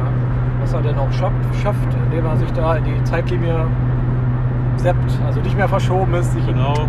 Entführt und dann auf den Teleporter packt und eigentlich schon wegteleportieren will. Aber Razor Beast es dann am Ende noch verhindern kann, nachdem dann noch äh, G1 Grimlock auftaucht in seinem Beast Wars Körper. Quasi. Der hat scheinbar auch das Signal bekommen äh, und ist auf dem Weg zu Razor Beast und taucht dann glücklicherweise genau in dem Moment ja. auf, um dann Ablenkung zu äh, erzeugen. Was dazu einer kurzen, aber ziemlich cool gezeichneten Kampfszene gibt, führt zwischen Magmatrons 3, Dino Beast Mode und Razor Beast riesen ja. weißen Velociraptor-Modus. Genau, Grimlock unterliegt zwar am Ende, aber ja, war wirklich so von, ich sag mal, Beast-Modus kämpfen eigentlich so mit der beste, der mir so ja. in Erinnerung ist. Also genau, und ja, die Predacons unter der Führung von Ravage finden dann halt auch noch die anderen Predacon, äh, Maximals, die sich da so eine kleine Basis in der Höhle gebaut haben wo, sie, so ein bisschen, wo sie ein bisschen die Verletzten versorgt haben. Nebenbei hat eine kleine Truppe, glaube ich, noch aus der Ark irgendwie ein paar Ersatzteile sich besorgt. Genau, weil der Transwarp-Transmitter aus Rabbit Schiff war halt auch beschädigt. Da mussten sie quasi noch in die Arche einbrechen, wo inzwischen halt die anderen Maximals aus der TV-Serie ja ihr Hauptquartier aufgeschlagen hatten. Und ja, dann gibt es halt den großen Endkampf. Optimus Miner versucht quasi das Signal noch rauszuschicken oder Snarl, ich weiß gar nicht mehr einer von beiden während dann auch die anderen Maximals auftauchen und dann gibt es halt die große äh, ja, Breitwandschlacht zwischen den. Genau, ein, einen riesen Splash-Panel mit irgendwie 100 Charakteren geführt. Ja. Mit einem riesen Schlacht. Bestimmt habt ihr schon mal irgendwo gesehen, das ist ja recht populär. Also quasi fast der gesamte Beast Wars Cast in einem riesen, auf einer riesigen Doppelseite. Ja, die sich gegenseitig die Köpfe einschlagen und genau. ja, nebenbei dann Razor Beast noch gegen Magmatron Razor Beast natürlich eigentlich chancenlos, weil er viel kleiner ist. Aber trickst dann quasi Magmatron aus, indem er ihm eins dieser ja, Zeitverschiebedinger dann irgendwie noch anheftet und ihn dann in diesen Zeittransmitter reinschmeißt. Was dann ja, Magmatron irgendwie aus der Zeit rauswirft. Also er ist dann irgendwie ja, so ein, ja, in so einer Zwischenwelt quasi genau. dann. Ja. Genau, das ist dann für die, für die Fortsetzungsserie wichtig. Und ja, damit endet eigentlich die Serie. Sie haben das Signal rausgeschickt, wissen aber nicht, ob es durchkommt. Genau, die Predacon ziehen sich zurück. Ja. Unter der Führung von Ravage, genau. Und die anderen Maximals unter der Führung von Razor Beast sammeln sich halt auch und ja, müssen halt gucken, wie sie jetzt weitermachen, warten halt darauf, ob das Signal jetzt angekommen ist oder nicht, wollen sich aus den eigentlichen Beast Force halt raushalten. Können, müssen sie auch, weil also Sie haben auch diesen einzigen von diesen Zeitverschiebedingern quasi noch. Das heißt, Ravage und die Predacons können sich jetzt eigentlich auch nicht in dieselbe Zeitlinie wie Megatron rein beamen, wenn sie das wollten. Und ja, damit ist Serie 1 eigentlich vorbei. Genau, vier Hefte Miniserie gibt es in verschiedenen Trade-Formen auch zu kaufen. Also im Gegensatz zu den ganzen anderen Sachen von Free Age und Funpub kommt man da jetzt auch noch dran. War auch in dieser G1 Collection quasi mit dabei gewesen von Eagle, war das Eagle Moss? Ich weiß es nicht. Oder Hatschette, ein, einer von den Verlegen ja. jeweils. Genau, kann ich auf jeden Fall empfehlen, sich das mal anzuschauen oder durchzulesen. Äh, weil, wie gesagt, Zeichnung großartig, also gibt kaum was Besseres. Die Story ist recht kompakt erzählt, also ja, viele der Charaktere haben jetzt nicht super viel Persönlichkeit bekommen, aber ich finde es halt einfach klasse, dass zumindest der ganze Beast Wars Toy Katalog zumindest mal irgendwo einen Auftritt hat. Weil da war ich ja damals beim Original-Cartoon so enttäuscht gewesen, dass da nur so wenig aufgetaucht sind. Und ja, darum hat mich das dann, darum war ich da auch total baff gewesen von, von dieser Story denn. Also, wie gesagt, und das hat mich auch für, zu meinem Nickname inspiriert, weil ich fand die, das Konzept von Magmatron ziemlich cool. Auch so die Transformation, dass er ja so eine Verschmelzung aus drei Dinosauriern oder Urzeittieren quasi ist, dem Landsaurier, den Luftsaurier und dem Wassersaurier quasi. Also nicht der Magmatron aus Beast Wars Neo, sondern. Nee, nee den habe ich erst später äh, okay. quasi dann gesehen. Genau, aber das ist ja so ein Trend dann schon für die nächste Miniserie, weil Magmatron halt ja ursprünglich aus dem japanischen Beast Wars Cartoons stammt. Und bei der Fortsetzung der nächsten vierhefte Miniserie As Ascend, äh, The Ascending, The Ascending. also das- der Aufstieg. der Aufstieg, genau, da hat man ja nochmal eine ganze Ladung Beast Wars Neo und Beast Wars Second Charaktere quasi äh, importiert sozusagen. Plus einen alten Bekannten aus 3H Productions, nämlich äh, Shockeract. Genau, wenn Simon Furman was schreibt, dann muss natürlich irgendwas Altes, was er schon mal geschrieben hat, Ja. wieder ausgegraben werden. Irgendwas mit Unicron oder Schergen von Unicron oder Herolden von Unicron oder der Lebenskraft von Unicron. Irgendwas muss da mit dabei sein. Genau, die, genau, da haben die Japaner ja diesen schönen Namen, wie heißt das nochmal, Am Amologonus Am- Energie oder sowas? An Angolmoi, Am- Amolgoi, irgendwie so ähnlich. Amalgan, ja, irgendwie sowas. Ja. Dieser, aber auf jeden Fall diese Energie, die dieser Shockwreck, der jetzt quasi da der Hauptbösewicht ist, äh, sammelt die quasi, um mächtiger zu werden. Magmatron, der immer noch irgendwie außerhalb von Zeit und Raum in so einer Paralleldimension steckt, äh, sieht quasi die Zukunft von Cybertron, dass der Planet komplett zerstört ist und versucht dann irgendwie die Zeitlinie zu verändern. Ähm, währenddessen die Maximals warten immer noch darauf, dass sie abgeholt werden. Ja, und Magmatron ist ja dann quasi dafür verantwortlich, dass das Signal ja dann doch bis Cybertron durchkommt. Genau, also zumindest zu Leo Convoy und seiner Crew The, the Pack. Ja. The, the Pack, genau. Also Ravage und die Predacons greifen gerade wieder mal an, weil sie da, äh, glaube ich, diesen, diesen Phasentransmitter haben wollen, damit sie sich in die Zeitlinie vom Cartoon shiften können, damit Ravage quasi mit ins Raumschiff rein kann, weil das spielt quasi kurz bevor die Maximals aus dem Cartoon den Planeten verlassen. Genau. Beziehungsweise er will dann Megatron befreien in der Hoffnung, dass er da die ganzen Maximals ausschaltet. Und genau, Ravage kriegt dann irgendwie noch eine Nachricht von Magmatron, Zeit verschoben, dass er dafür sorgen muss, dass die Maximals und Predacon zusammenarbeiten, weil Shockwreck quasi einen seiner Jünger oder Unicrons Jünger in die Vergangenheit schickt, ja. den, den riesen Diesen- Injektor, das Name ich jetzt nicht weiß. Äh, Ra Rata Rata. Rato Rata, irgendwie, ja genau. Ja, also es führt dann quasi dazu, dass ein Teil der Gruppe, also einige von den Maximals plus Ravage äh, quasi mit Leo Convoy und seinen Leuten in die, wieder in die Zukunft zurückfliegen, um halt Shockeract aufzuhalten. Der ist auf Cybertron schon aktiv und lässt halt überall diese Angolmoy-Energie quasi ja, als kostenlose Proben verteilt so ungefähr. Das, was dazu führt, dass alle am Durchdrehen sind. Also wie, ja, äh, als hätte man alle, an alle hier ein bisschen Crack verteilt so ungefähr. Genau, da ist dann auch noch Big Convoy unterwegs als äh, Ermittler oder so sozusagen. Genau. Ja, wir, wir sehen auch mal Big Convoy in seinem cybertronischen Altmode. Das ist quasi, als hätte man das Mammut quasi äh, geschält und dann ist nur noch die Kanone Ja, übrig. ich sag mal so, so eine Art Panzer auf Beinen, sagen wir Ja, mal. so bei. Spider-Tank-mäßig, Ja. dicken Kanone, ja. Fand ich aber irgendwie eine ganz witzige Idee. Und ja, also Shockwreck, der hat ja noch seine anderen Herolde, die auch irgendwie im Universum unterwegs waren und für ihn noch ein bisschen Unicron-Energie gesammelt haben. Genau, dann dieser Rat, Ratata, Ratata, Ratatouille hat dann äh, Razorbeast auch noch mit dieser Energie infiziert. Mit seinem riesen Insektenstachel, der dann zu so einem mutierten, mutierten Riesen äh, Ja, also, Äh, also Pumba, auf. Pumba auf Steroiden so Genau, ungefähr. die ja. dann irgendwie die grüne Soße aus allen Poren getrieft ist. Ja, und Razorbeast kann, bleibt noch einigermaßen bei Verstand und kämpft dann halt gegen Rata Rata mit, zusammen mit eigentlich sämtlichen Predacons und einigen Maximals noch. Und es, es laufen quasi zwei Schlachten parallel. Einmal halt in der Vergangenheit auf der Erde gegen die Blendtrons, also die anderen beiden kommen ja dann glaube ich auch noch. Genau. Und äh, quasi auf Cybertron dann gegen Shockeract. Und ja, beide Schlachten laufen nicht besonders gut für die Guten. Shockeract pustet eigentlich alle weg, die ihm in die Quere kommen.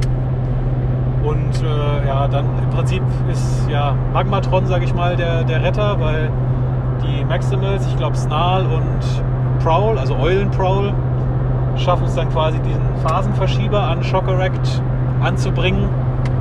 Gehen, glaube ich, beide dabei drauf, aber sie schaffen es.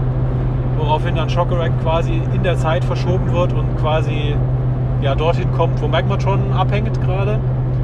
Und Magmatron ihn dann quasi die Zukunft zeigt, was passieren wird. Ja, wo er dann wo Shockeract dann erstmal realisiert, dass er dann irgendwie selber zu Unicron wird oder zu einem Herold von Unicron. Ja, also dass er nur quasi Mittel zum Zweck ist, dass die Macht Genau. gar nicht seine ist, sondern er quasi nur die, die Wiedergeburt von Unicron einleitet. Und er dabei ja, ja drauf geht dann, oder nur noch Gefolgsmann ist oder also läuft auf jeden Fall nicht gut für ihn. Worauf er dann ja, äh, Sich in die Luft jagt. ja also quasi die, die Matrix des Chaos, wo er die ganze Energie gesammelt hat, aus der Brust rausreißt und ja, es macht Peng. Shockeract ist weg. Magmatron ist wieder in seiner richtigen Zeit. Und äh, ja, Razor Beast äh, ja, lässt sich quasi von Optimus Miner den Gnadenschuss geben, weil er sich nicht mehr kontrollieren kann. Mhm. Also Razor Beast geht drauf. Ja. Und ja, auf Cybertron herrscht das pure Chaos. Alles liegt im Prinzip in Trümmern, weil alle komplett durchgedreht sind. Und. Ja. die letzte Szene ist dann quasi, dass äh, ja, Transmetal 2 Megatron in dieses Chaos erscheint. Genau, den hatten ja die Maximals quasi aufs Dach geschnallt, als sie zurückgeflogen sind. Und ist eigentlich eine schöne Erklärung, wie er da so die Kontrolle übernehmen konnte. Dass quasi eh schon alles kaputt war, als er angekommen ist. Und ja, hat er dann einfach nur die Gelegenheit genutzt quasi. Genau. Also merkt euch, wenn ihr euch einen Megatron aufs Dach schnallt, ordentlich, ordentlich festgurten, nicht dass er runterfällt, sonst. Dass, dass er nicht beim leisesten Zeitsturm dann schon los, sich losreißt. Ja. Genau.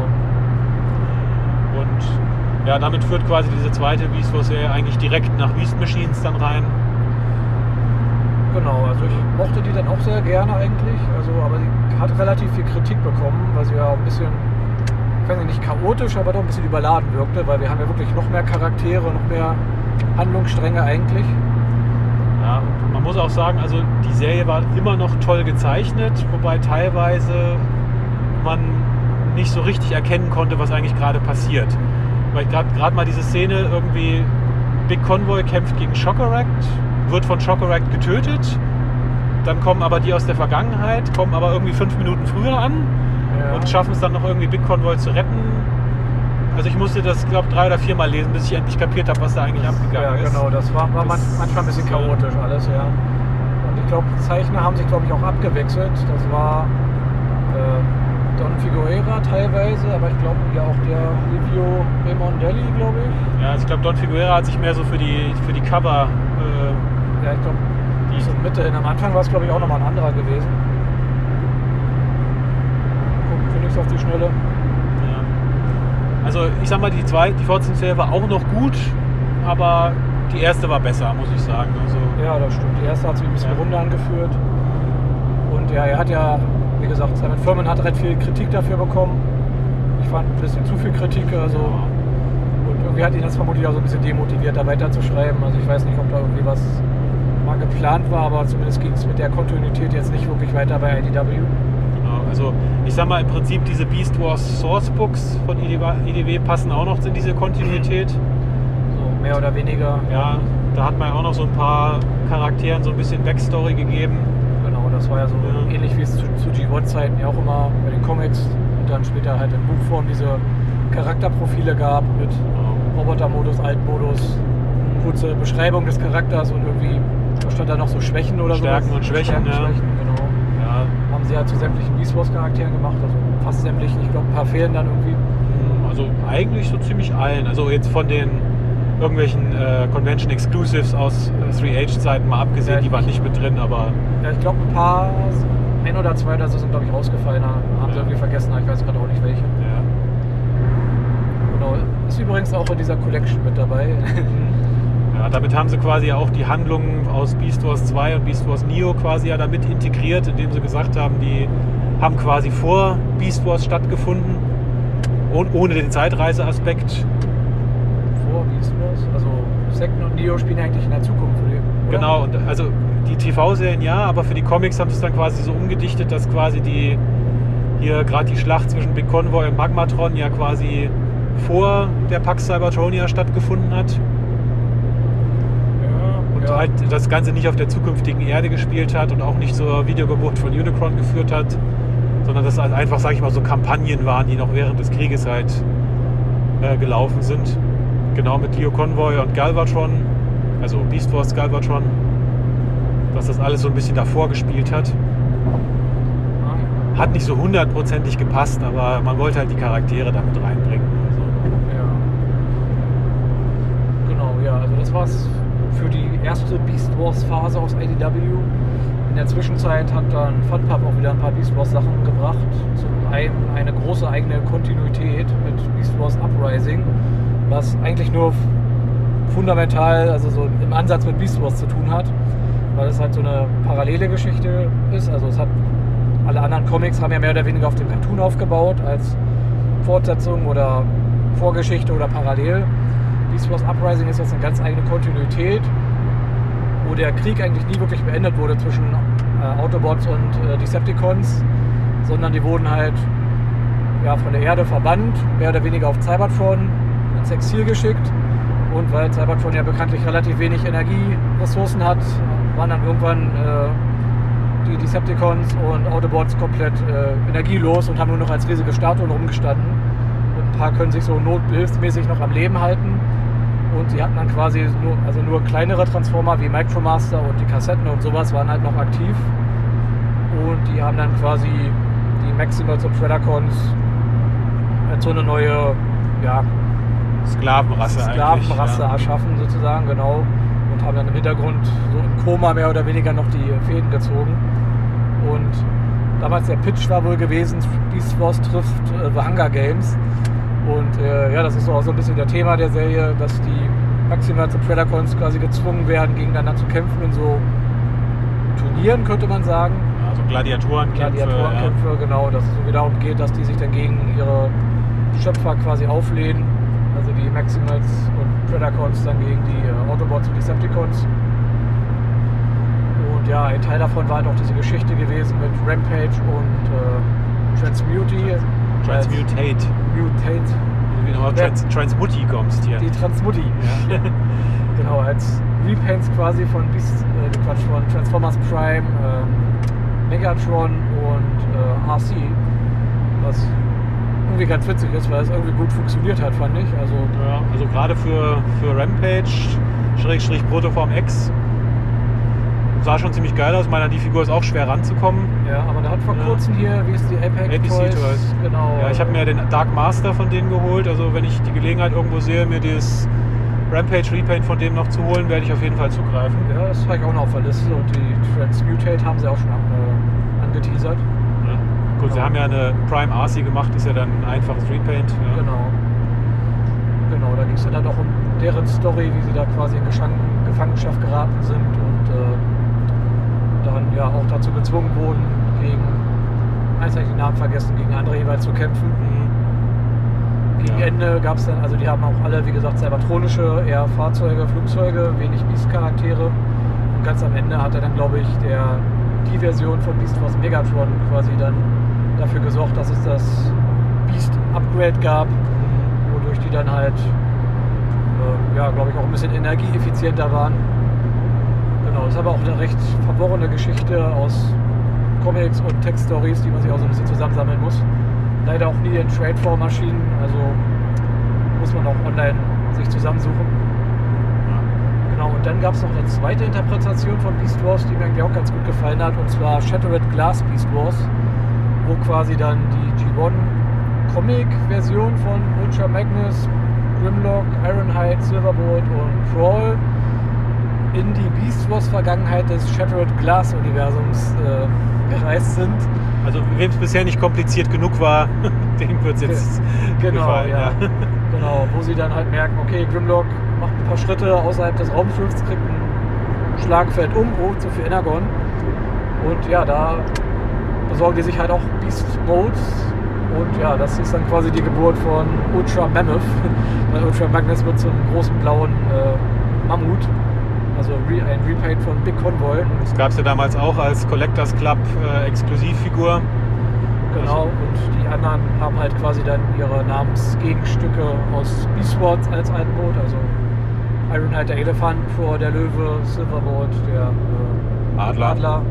Genau, also der Beast Wars Silverbolt, sondern der andere Silverbolt. Und ja, Grimlock dann als großer weißer Rap Velociraptor, halt ähnlich wie in The Gathering. Genau, die treffen dann halt da auf Megatron, wo ich überlege gerade, war das. Ich bin mir gerade gar nicht sicher, welcher Megatron das war. Ich weiß es jetzt auch nicht mehr. Also es, es war wirklich kompliziert, weil es halt G- G1 Beast Wars, Shattered Glass Beast Wars, irgendwas war noch mit irgendwelchen wieder mal Primus, Unicron, Matrix, vielfarbige Matrizen irgendwie. Also es gab dann irgendwie eine blaue Matrix, eine rote Matrix. Also äh, Genau. ich habe es dann irgendwann aufgegeben, muss ich zugeben, das verstehen es- zu wollen. Also Ja, genau. Es ist, wie gesagt, das ist auch Teil der großen Timeline-Story, also wie ist alles verknüpft. Genau, also auf jeden Fall gab es dann einen G1 Megatron mit den Seacons, glaube ich, äh, die dann quasi auch ihr Upgrade bekommen. Also die werden dann nicht organisch, sondern haben irgendwie so Schutzschilde, die können also in ihrer mechanischen Form bleiben. Wobei es einen von den Seacons direkt am Anfang erwischt. Ich glaube, wer war das? Nautilator, oder? Der- Nautilator, ja. Genau, weil es ja diesen Beast Wars Second Interpretation von denen ja den nicht gab. Genau, das waren ja nur fünf und das hat man dann quasi direkt mal so hingebogen, dass Nautilator dann gleich draufgegangen ist, damit es Genau, die dann- Beast Wars 2 Sequence dann quasi, quasi Also war. das von den Farben her stimmt, genau. Dann ist noch äh, Death Charge quasi aufgetaucht, der ja, glaube ich, auch so ein zeitdimensionsreisender Charakter war, der irgendwie Black Arachnia und Cheetor, glaube ich, aus einer anderen Dimension verfolgt hat, die dann irgendwie mitgemischt haben. Äh, Und am Ende tauchen dann die Shattered Glass äh, Shreddercons auf, so im letzten Panel mit Megatron so in Primal-Farben. Ich glaube, Tarantulas und Waspinator dann in ihren äh, Fox Kids Ja, also- Redeko-Farben. Und da hat man wirklich alles rausgekramt, was man irgendwo noch gefunden hat in genau, irgendwelchen genau. Ecken. Also, Terrorsaurus dann, glaube ich, in seinen äh, blauen Farben, in seinen, seinen Laserbeak quasi Farben. Und Dinobot in seinem, was war das, Universe-Toy-Farben, glaube ich. kann sein, ne? Ja, genau, also ir- irgendwie schon witzig. Genau, und dann ging es dann, glaube ich, eher noch mit, mit Tech-Stories weiter. Und irgendwie hat man das ja dann auch in diese IDW G1-Kontinuität dann wieder so halbwegs mit reingenommen, weil sich ja dann irgendwie rausgestellt hat, dass das, dass das irgendwie von Shockwave da äh, gemacht wurde, ne? mit, mit diesen äh, Beast Wars Transformers, weil die Maximals ja dann alle unter Shockwaves Kontrolle irgendwie standen. Also irgendwie hat man es dann ja wieder dahin gebogen. Oder war das nochmal separat? Ich weiß es jetzt ich, gar nicht mal. Ich weiß es jetzt nicht. Ich Zumindest waren es dieselben Figurendesigns, sagen wir so. Mit Ultra Ja. Mammoth und so, die waren ja dann auch dabei. Achso, du, mein, achso, du meinst jetzt hier dieses Hearts of Steel, oder? Ja, das auch, ja. Genau, das, da wurde das ja später so ein bisschen aufgegriffen, ja. Muss ich zugeben, habe ich gerade gar nicht auf dem Schirm, kann sein. Ja, es war schon relativ gegen Ende der alten IDW G1-Kontinuität. Also, Genau, da wurde ja dann quasi zum Abschluss, ist ja quasi mit FunPub und IDW in Zusammenarbeit auch nochmal ein Heft entstanden. Ähm, wie ist denn das jetzt? Rise of the Predacons? ach ja, wo der von Combiner Wars, der Tripredacus Combiner da, Gen wie der entstanden ist, ne? Genau, also die letzte Aktion von FunPub, bevor sie die Lizenz verloren haben, ich glaube 2016 war das. Als, äh, genau, das war quasi eine Story, die sozusagen G1 mit Beast Wars verknüpfen wollte. Sprich, sie spielt quasi zu den letzten Tagen des Autobot-Decepticon-Krieges und sollte so ein bisschen erklären, wie so der Übergang war. Ja. Passt aber auch in gar keine Kontinuität. Nee, weil nicht so wirklich. Beast Wars Megatron war quasi schon aktiv gewesen. Ja.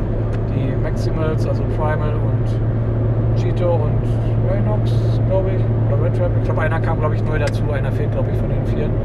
Waren, war aber auch schon, unter, schon aktiv gewesen, obwohl sie ja Wars gesagt haben, das sind ihre, ihre Ahnen, also als ob das schon irgendwie Ja, hunderte, tausende also- Jahre her ist und da waren sie irgendwie noch im Krieg dabei. Also, hm, Ja, passt alles nicht so. Also man hat so ein bisschen an den G1 Cartoon anschließen wollen.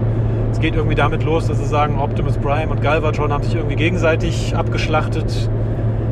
Und irgendwie, es geht darum, dass das Tripredacus Council dann quasi die Macht übernimmt bei den Bösen und sich dann erstmal ergibt quasi, aber halt nur mit dem Plan, im Geheimen dann quasi wieder sich auf den nächsten Krieg vorzubereiten. genau, oder die Predacons bzw.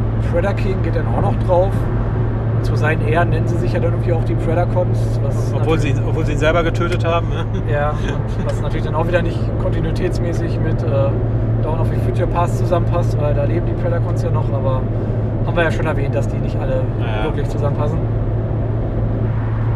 Und ja, es war eine etwas wirre Story. Es wird auch angedeutet, dass diese ganzen G1-Charaktere, die Namensvettern im Beast Wars-Segment haben, die gleichen Charaktere sind, dass die Ja. alle nur in Stasis gelegt wurden. Und äh, ja, also dass Beast Wars Inferno G1 Inferno sein soll. Ähm, Ja, also passt alles nicht so hundertprozentig. Ne? Naja. Genau, wie gesagt, war so ein One-Shot und der wurde sogar nochmal neu gedruckt äh, in so, einem- so einem Sammelband. Best, Best of Predacons oder so heißt der, glaube ich. Mit noch ein paar anderen äh, Heften. Wurde der zumindest mal aufgelegt. Also eine der wenigen Funpub-Sachen, die man auch noch so regulär kaufen kann und nicht irgendwie bei Ebay suchen muss.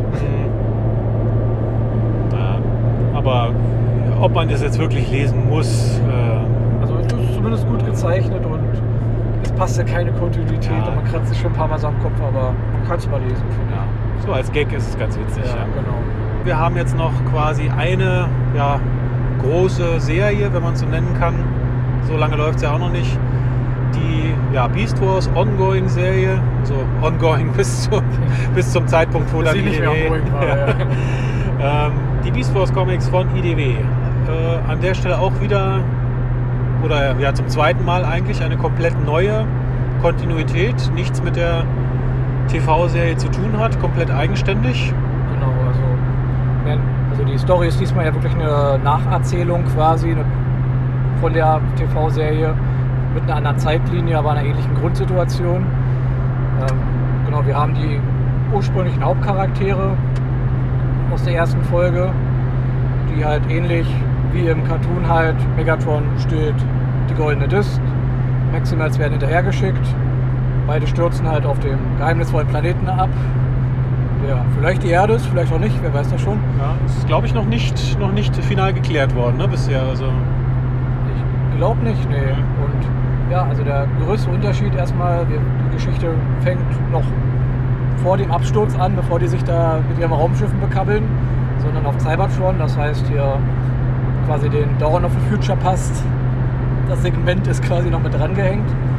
Wir sehen auch nochmal kurz das Predicus Konzil und das äh, Maximal, ist denn das Maximal Gegenstück? Maximal Imperium. Maximal Imperium, ja, mit Ironhide als quasi Elefant, also noch nicht Elefant, weil auf Cybertron, aber Ja. Also die Magma, das Magna-Boss-Trio, ja. genau.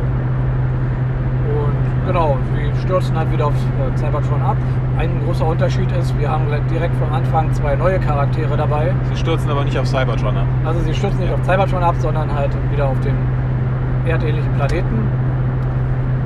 Und genau, da, und die Predacons haben einen neuen Charakter dabei, der optisch auf äh, Snapper basiert, also einer Schnappschildkröte mit dem Namen Skold hieß sie, oder? Skold, genau. Skold, no, Skold, ein weiblicher Charakter. Und die Maximals haben auch Verstärkung bekommen in Form von Nyx, einem auch weiblichen Charakter, der optisch angelehnt ist an den Fledermaus Optimus Primal aus dem Doppelpack von damals. Ja, oder an Beast Machines Night Scream auch so ein bisschen. Also, Ja, so ein bisschen. also eine Fledermaus auf jeden Fall. Eine Fledermaus auf jeden Ja. Fall. Ja, wie gesagt, die Geschichte dreht sich von Anfang an wirklich auch um die goldene Disc. Megatron versucht ihn ein bisschen zu entschlüsseln, weil er nicht wirklich weiß, was draufsteht. Er weiß nur, es waren die Koordinaten von dem Planeten drauf.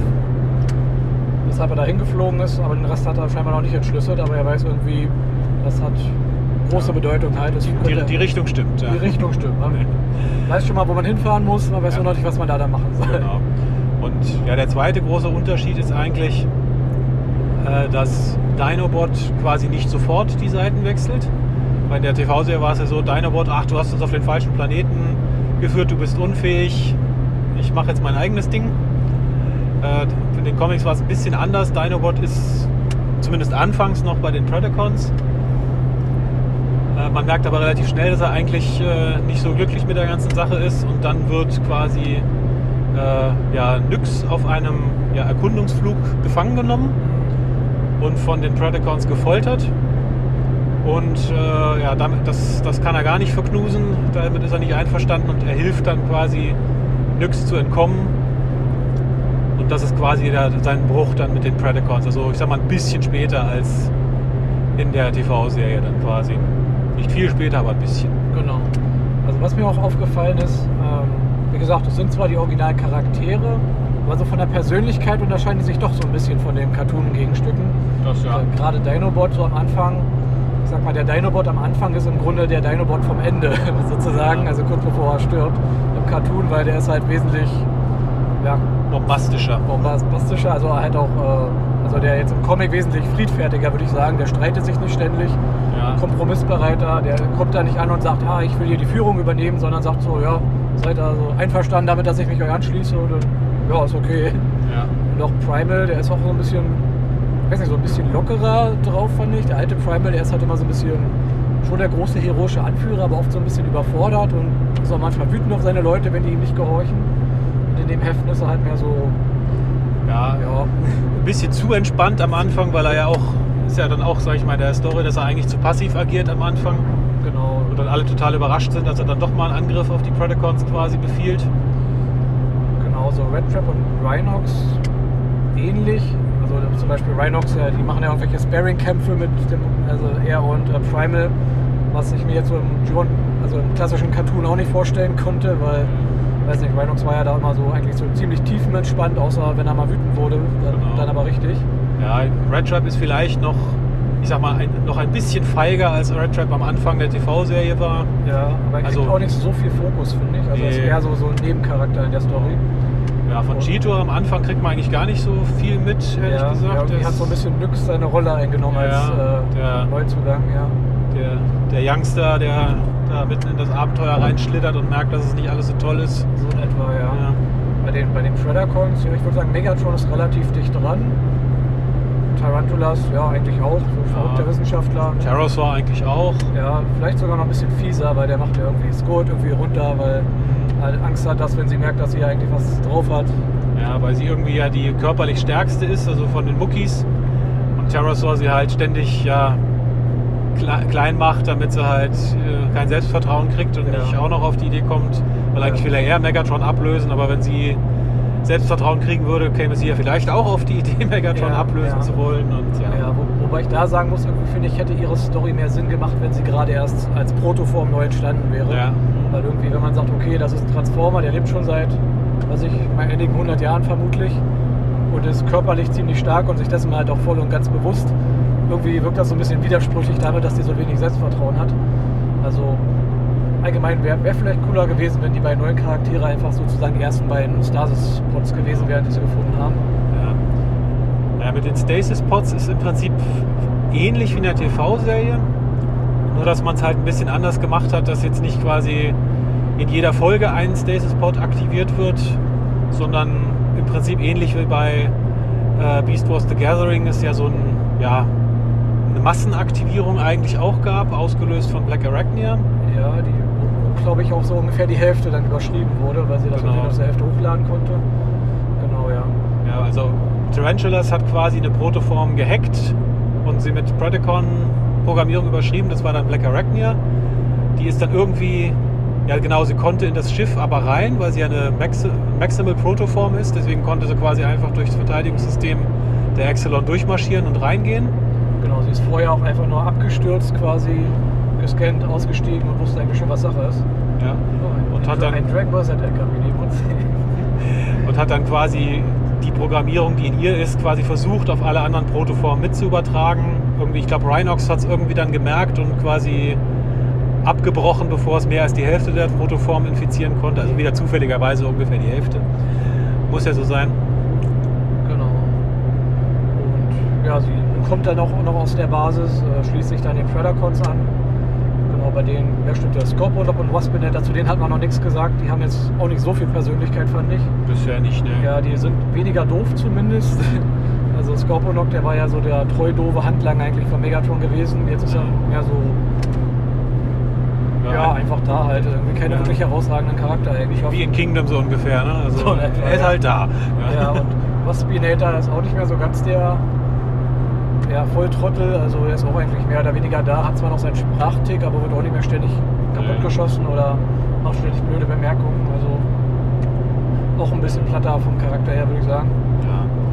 Was mir gefallen hat, war, wo dann quasi äh, Scold auf Razor Beast getroffen ist. Also Razor Beast quasi frisch erwacht als Protoform Genau. und trifft auf Scold. Razor Beast hat keine Ahnung davon, dass Predacons da sind und dass irgendwie gekämpft wird. Er ist quasi noch unbefleckt und irgendwie hilft er ja dann quasi Scold vor irgendwelchen so einen Kreaturen zu entkommen.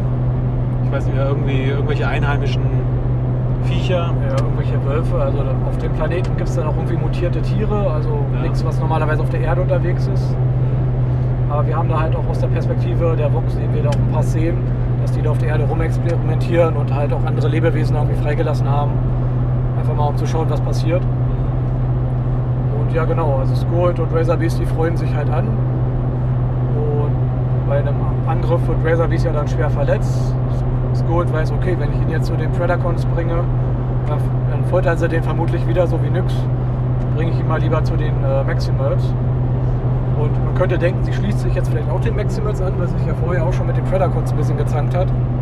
Aber da sie vorher auf Cybertron scheinbar von den Maximals noch mehr äh, ja, gemobbt wurde quasi als von den Predacons jetzt, äh, bleibt sie bei den Predacons. Ja, also Skold, sag ich mal, ist so ein bisschen das, ja, wie soll man sagen, das dicke Mädchen, das in der Schule von allen gehänselt wird. So Ja. von der Charakterisierung her, würde ich mal sagen. Ne? Also, Ja, irgendwie schon was dran, ja. Ja. Jetzt, wo du das so sagst. ja. Ja, und später gibt es ja dann, sag ich mal, die erste große Schlacht, wo dann ja, Optimus Primal dann, sag ich mal, doch mal aktiv wird und sagt, wir können nicht nur hier in der Excel und hinter unserem Schutzschild sitzen, wir müssen auch mal was machen. Und dann die goldene Disk quasi ja, glaube ich, klauen will. Ne? Genau. Und äh, ja, bei dem Angriff kommt es dann dazu, ja, wir haben schon gesagt, Terrorsaur ist ein bisschen fieser als in der TV-Serie. Äh, das merkt man daran, dass er zum Beispiel Razorclaw schnappt, mit ihm hochfliegt und ihn quasi auf einen äh, ja, felsenrohen Energons draufkrachen lässt, was, soweit man sieht, ja Razor Beast dann auch getötet hat. Und ja, daraufhin wird Scold halt sehr stinkig und äh, ich weiß gar nicht mehr, ich glaube, sie reißt ihm einfach den Spark raus oder irgendwie sowas. ne? Genau, Also, ja. Er wird grau wie ja, Optimus im Ja, die- Sleep, die Sleep, Run-Movie. Sleep Mode. ja. Sleep Mode, Sleep Ter Mode. Terrorsaur äh, Sleep Mode. Ja, die nächste hier, Select Figur, Genau. Sleep Mode, äh, das Ja. passt doch. Genau, aber ich glaube, sie, sie schließt sich weiterhin nicht den Maximus an. Sie Ja. bleibt bei den Predacons, aber sie verschweigt quasi, dass sie. Also sie lässt die anderen im Glauben, dass es die Maximals waren, die Terrorsaur quasi kalt gemacht haben. Genau. Und ja, sie schaffen es auch noch, die goldene Disk zu, äh, ich glaube nicht zu stehen, aber eine Kopie haben sie irgendwie davon gemacht Genau. von den Daten.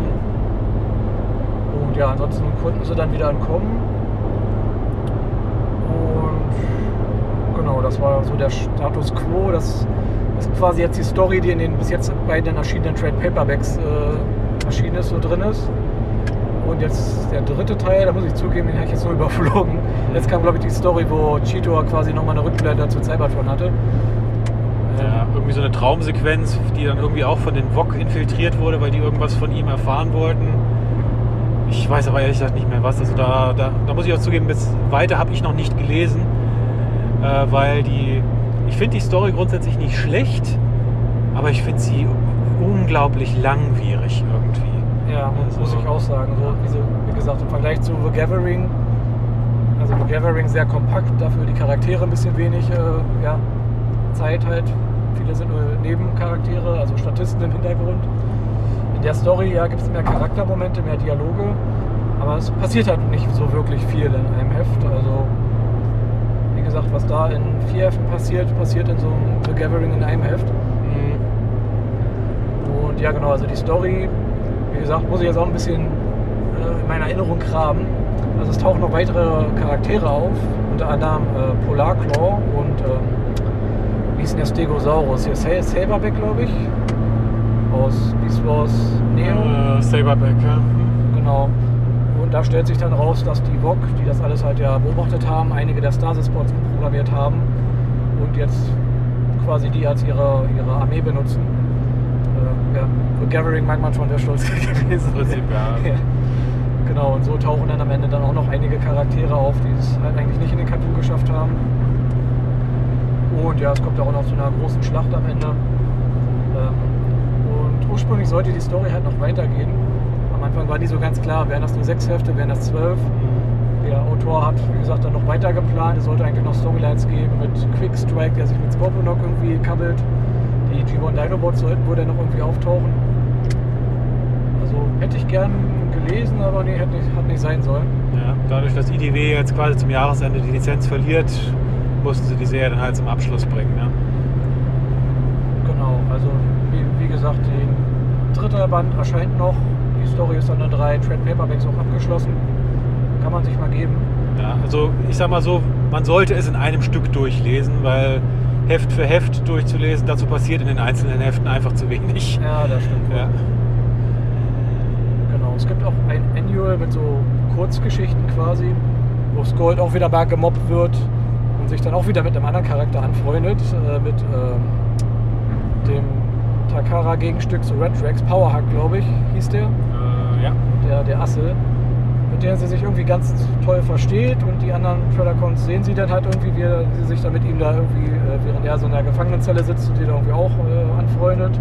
Und ich glaube, ihm reißt sie dann auch irgendwie den Spark raus oder bringt ihn dann um, um zu zeigen, Das scheint so ihr Ding zu sein. das scheint ja. so ihr Ding zu sein, ja. Dass sie, dass sie ein bisschen abgehärteter ist.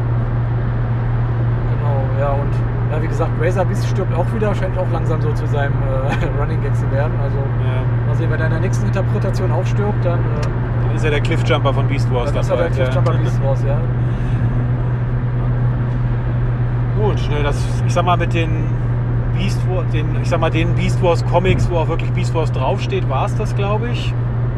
Ich meine, Beast Wars Charaktere haben logischerweise auch in anderen Comicserien öfter mal Auftritte gehabt. In der ersten IDW-Kontinuität haben ja gegen Ende die, die Beast Warriors, also gerade die Maximals, ja als Schergen von Unicron quasi mitgespielt.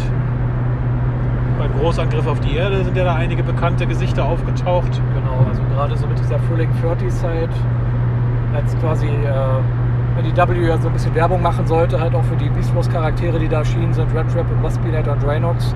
Zu dem Zeitpunkt wurden die ja da auch eingeführt, also Red Trap als äh, Handlanger, Berater, was auch immer, von Starscream quasi. Waspinator auch so als Nebencharakter, der so ein bisschen Comic Relief mäßig bei den Windblade Comics mit dabei war. Ja, Rhinox war in irgendeinem, in der Vorgeschichte irgendwie mal, er war für irgendeinem, von irgendeinem Prime einer der Leibwächter oder sowas. Hat man ihn kurz mal Onyx gesehen. Prime, der da irgendwie sein, sein, seine Basis oder irgendwas bewacht irgendwie hat und dann sowas, ist ja. Onyx Prime aber schon verschwunden gewesen. Und im Endeffekt ist er der, der Charakter, der Onyx Prime bzw. Shockwave dann noch hintergangen hat. Genau. Also hat er dann doch einen kleinen, aber bedeutungsschwangeren Auftritt gehabt. Ja.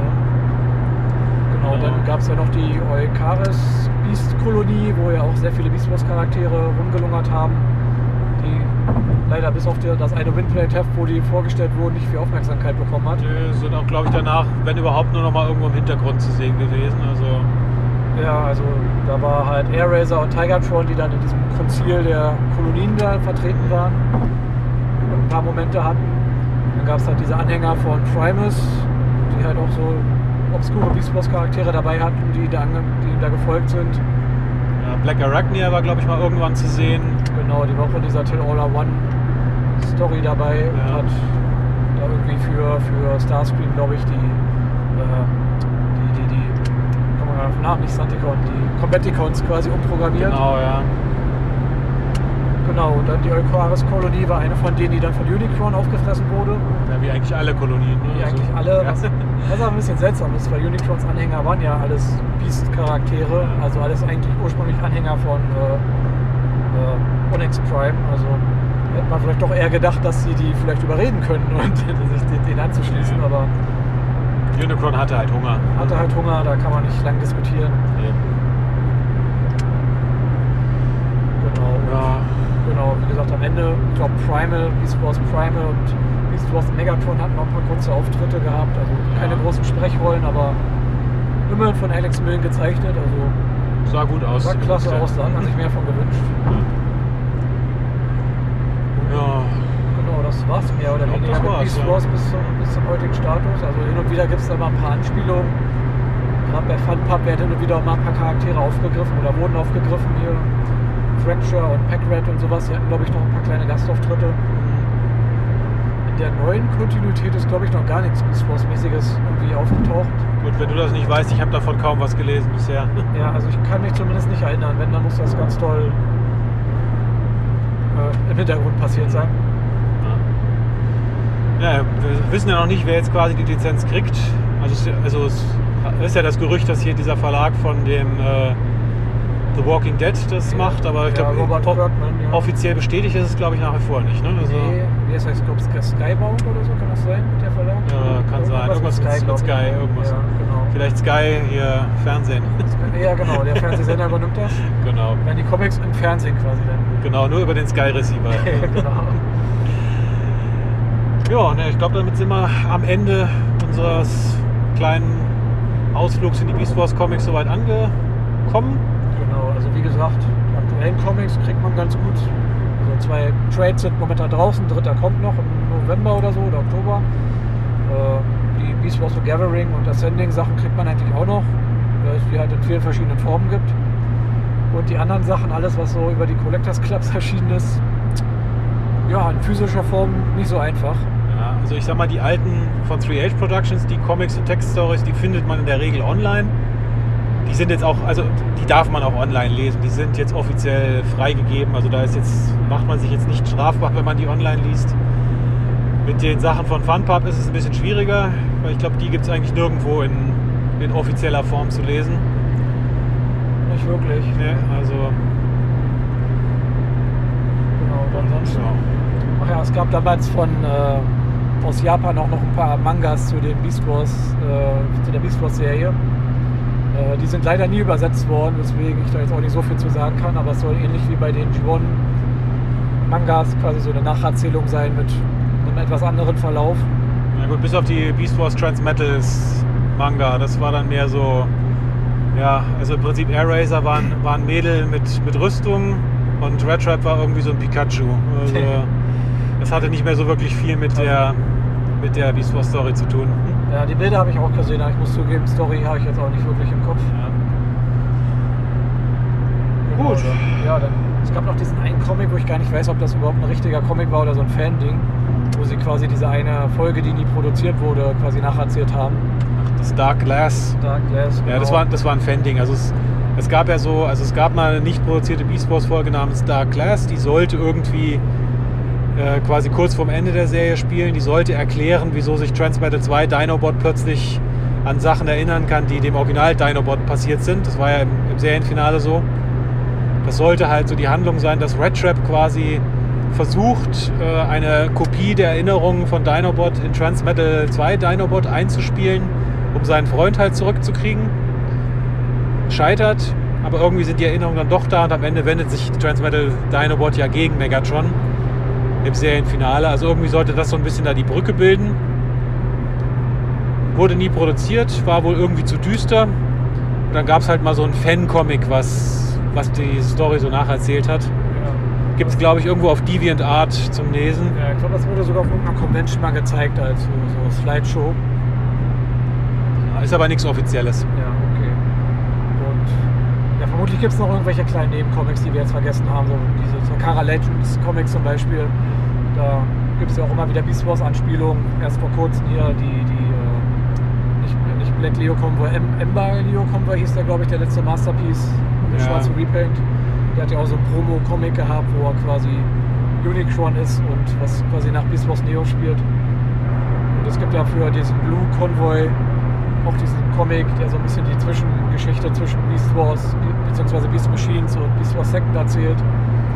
Wie so der Übergang war, dass ja Vector Sigma dafür, dass sich Optimus Primal quasi geopfert hat, äh, in seinem Andenken so viele Konvois quasi erschaffen hat, so viele Konvoi-Charaktere. Wie gesagt, das sind aber auch nur so eine kleine Mini-Sachen. Vermutlich gibt es da noch ein paar Dinger, die wir nicht auf dem Schirm haben. Ja, Aber das mal zumindest so als Überblick, was es so an Beast Wars Comics gibt. Wie gesagt, man muss teilweise wirklich suchen und man muss sich ins Gedächtnis haben, dass die meisten nichts miteinander zu tun haben. Also die beiden IDW-Miniserien passen zusammen, die 3H Productions Sachen passen untereinander zusammen, die Funpub Sachen passen teilweise untereinander zusammen, teilweise auch nicht. Und äh, ja. Aber viele davon sind wirklich lesenswert. Also gerade hier äh, The, Ascend, äh, The, The Gathering und The Ascending auch, auch wenn es ein bisschen nicht ganz so gut ist. Das Dawn of Future Past finde ich auch ziemlich gut. ja. Also ist auf jeden Fall lesenswerter Stoff dabei. Genau. Gesagt, die neue Kontinuität ist auch ganz okay. Ja. Für die Zeichnung, das ist halt so, so animated mit mehr Kanten, fand ich immer. Also nicht schlecht, aber halt auch ein bisschen simpler. Also ist ja leider eh so ein bisschen der Trend, dass die Zeichnungen noch immer so ein bisschen von der handwerklichen Qualität so ein bisschen nachlassen Ja. in den letzten Jahren. Das ist aber ein allgemeiner Trend, irgendwie habe ich da das Gefühl. Ja. Weil wenn ich so überlege, so Don Figuera oder auch, äh, hat jetzt nie Transformers gezeichnet, aber George Perez zum Beispiel, der ist jetzt kürzlich gestorben, der hat ja auch immer so super detaillierte, Ja. auch gerne so Massenszenen mit 50.000 Superhelden, die gerade gegeneinander kämpfen irgendwie. Sowas gibt es irgendwie wie immer weniger, habe ich das Gefühl. Ja, also ich habe auch das Gefühl, früher war es so, die guten Zeichner haben so die Hauptarbeit übernommen und man hatte mal so einen mittelmäßigen so zwischendrin. Und heute hat sich das so ein bisschen gedreht. Man hat mehr so die mittelmäßigen als Hauptzeichner für die großen Event-Comics und sowas dann. Aber ja, so, und ja, sowas wie ja, Alex Millen halt. Der darf dann, ja, Unicron durfte er dann mal machen oder eine Miniserie. Aber sonst halt, ja, ist auch mehr so der Lückenbüßer heutzutage. Ja. Gut, dann würde ich mal sagen, wir haben noch zwei Stunden vor uns, aber ich denke mal für die Folge reicht es jetzt langsam. Ich denke, wir haben einen ganz guten Überblick gegeben, was es da so gibt an Beast Wars Comics. Und ja, morgen, also heute ist Samstag, wenn ihr es hört, ist es wahrscheinlich Montag oder Dienstag. Äh, morgen machen wir natürlich die Live-Episode auf der Cons. Die wird wahrscheinlich für alle, die nicht auf der Cons sind, dann auch Montag oder Dienstag veröffentlicht. Müssen wir mal gucken, wie wir das machen. Und die nächste reguläre Folge gibt es dann vermutlich so in ungefähr zwei Wochen wieder. The- Thema wissen wir noch nicht. Macht uns gern Vorschläge. Und ja, falls wir irgendwas Wichtiges vergessen haben zum Thema Beast Wars Comics, könnt ihr uns auch gerne eine Info da lassen. Vielleicht kommt da Teil 2 irgendwann, weil alles, was wir vergessen haben. Genau, das nächste Mal, wenn Magnatron und ich uns ein Auto teilen, dann können wir wieder Genau. über irgendwelche Comics, was die anderen nicht interessiert, dann wieder eine Sondersendung machen. Okay, dann danke fürs Zuhören. Ich hoffe, ihr habt über das Autorauschen uns auch einigermaßen verstanden. Jess hat darauf bestanden, dass wir das Rauschen drin lassen, damit es mehr so das On-the-Road-Feeling hat. Vielleicht wird es aber auch rausgeschnitten und das macht gerade gar keinen Sinn, was Ja. gesagt wird. Vielleicht setzt sich auch Ragen durch, der wollte es rausschneiden. Also mal gucken. Ihr werdet es dann erfahren, wenn's, wenn ihr es hört. Ja, vielleicht vielleicht gibt es zwei Versionen, die On the Road und die Uncut-Version. genau. Okay, dann macht's gut, bis zum nächsten Mal. Also bis denn.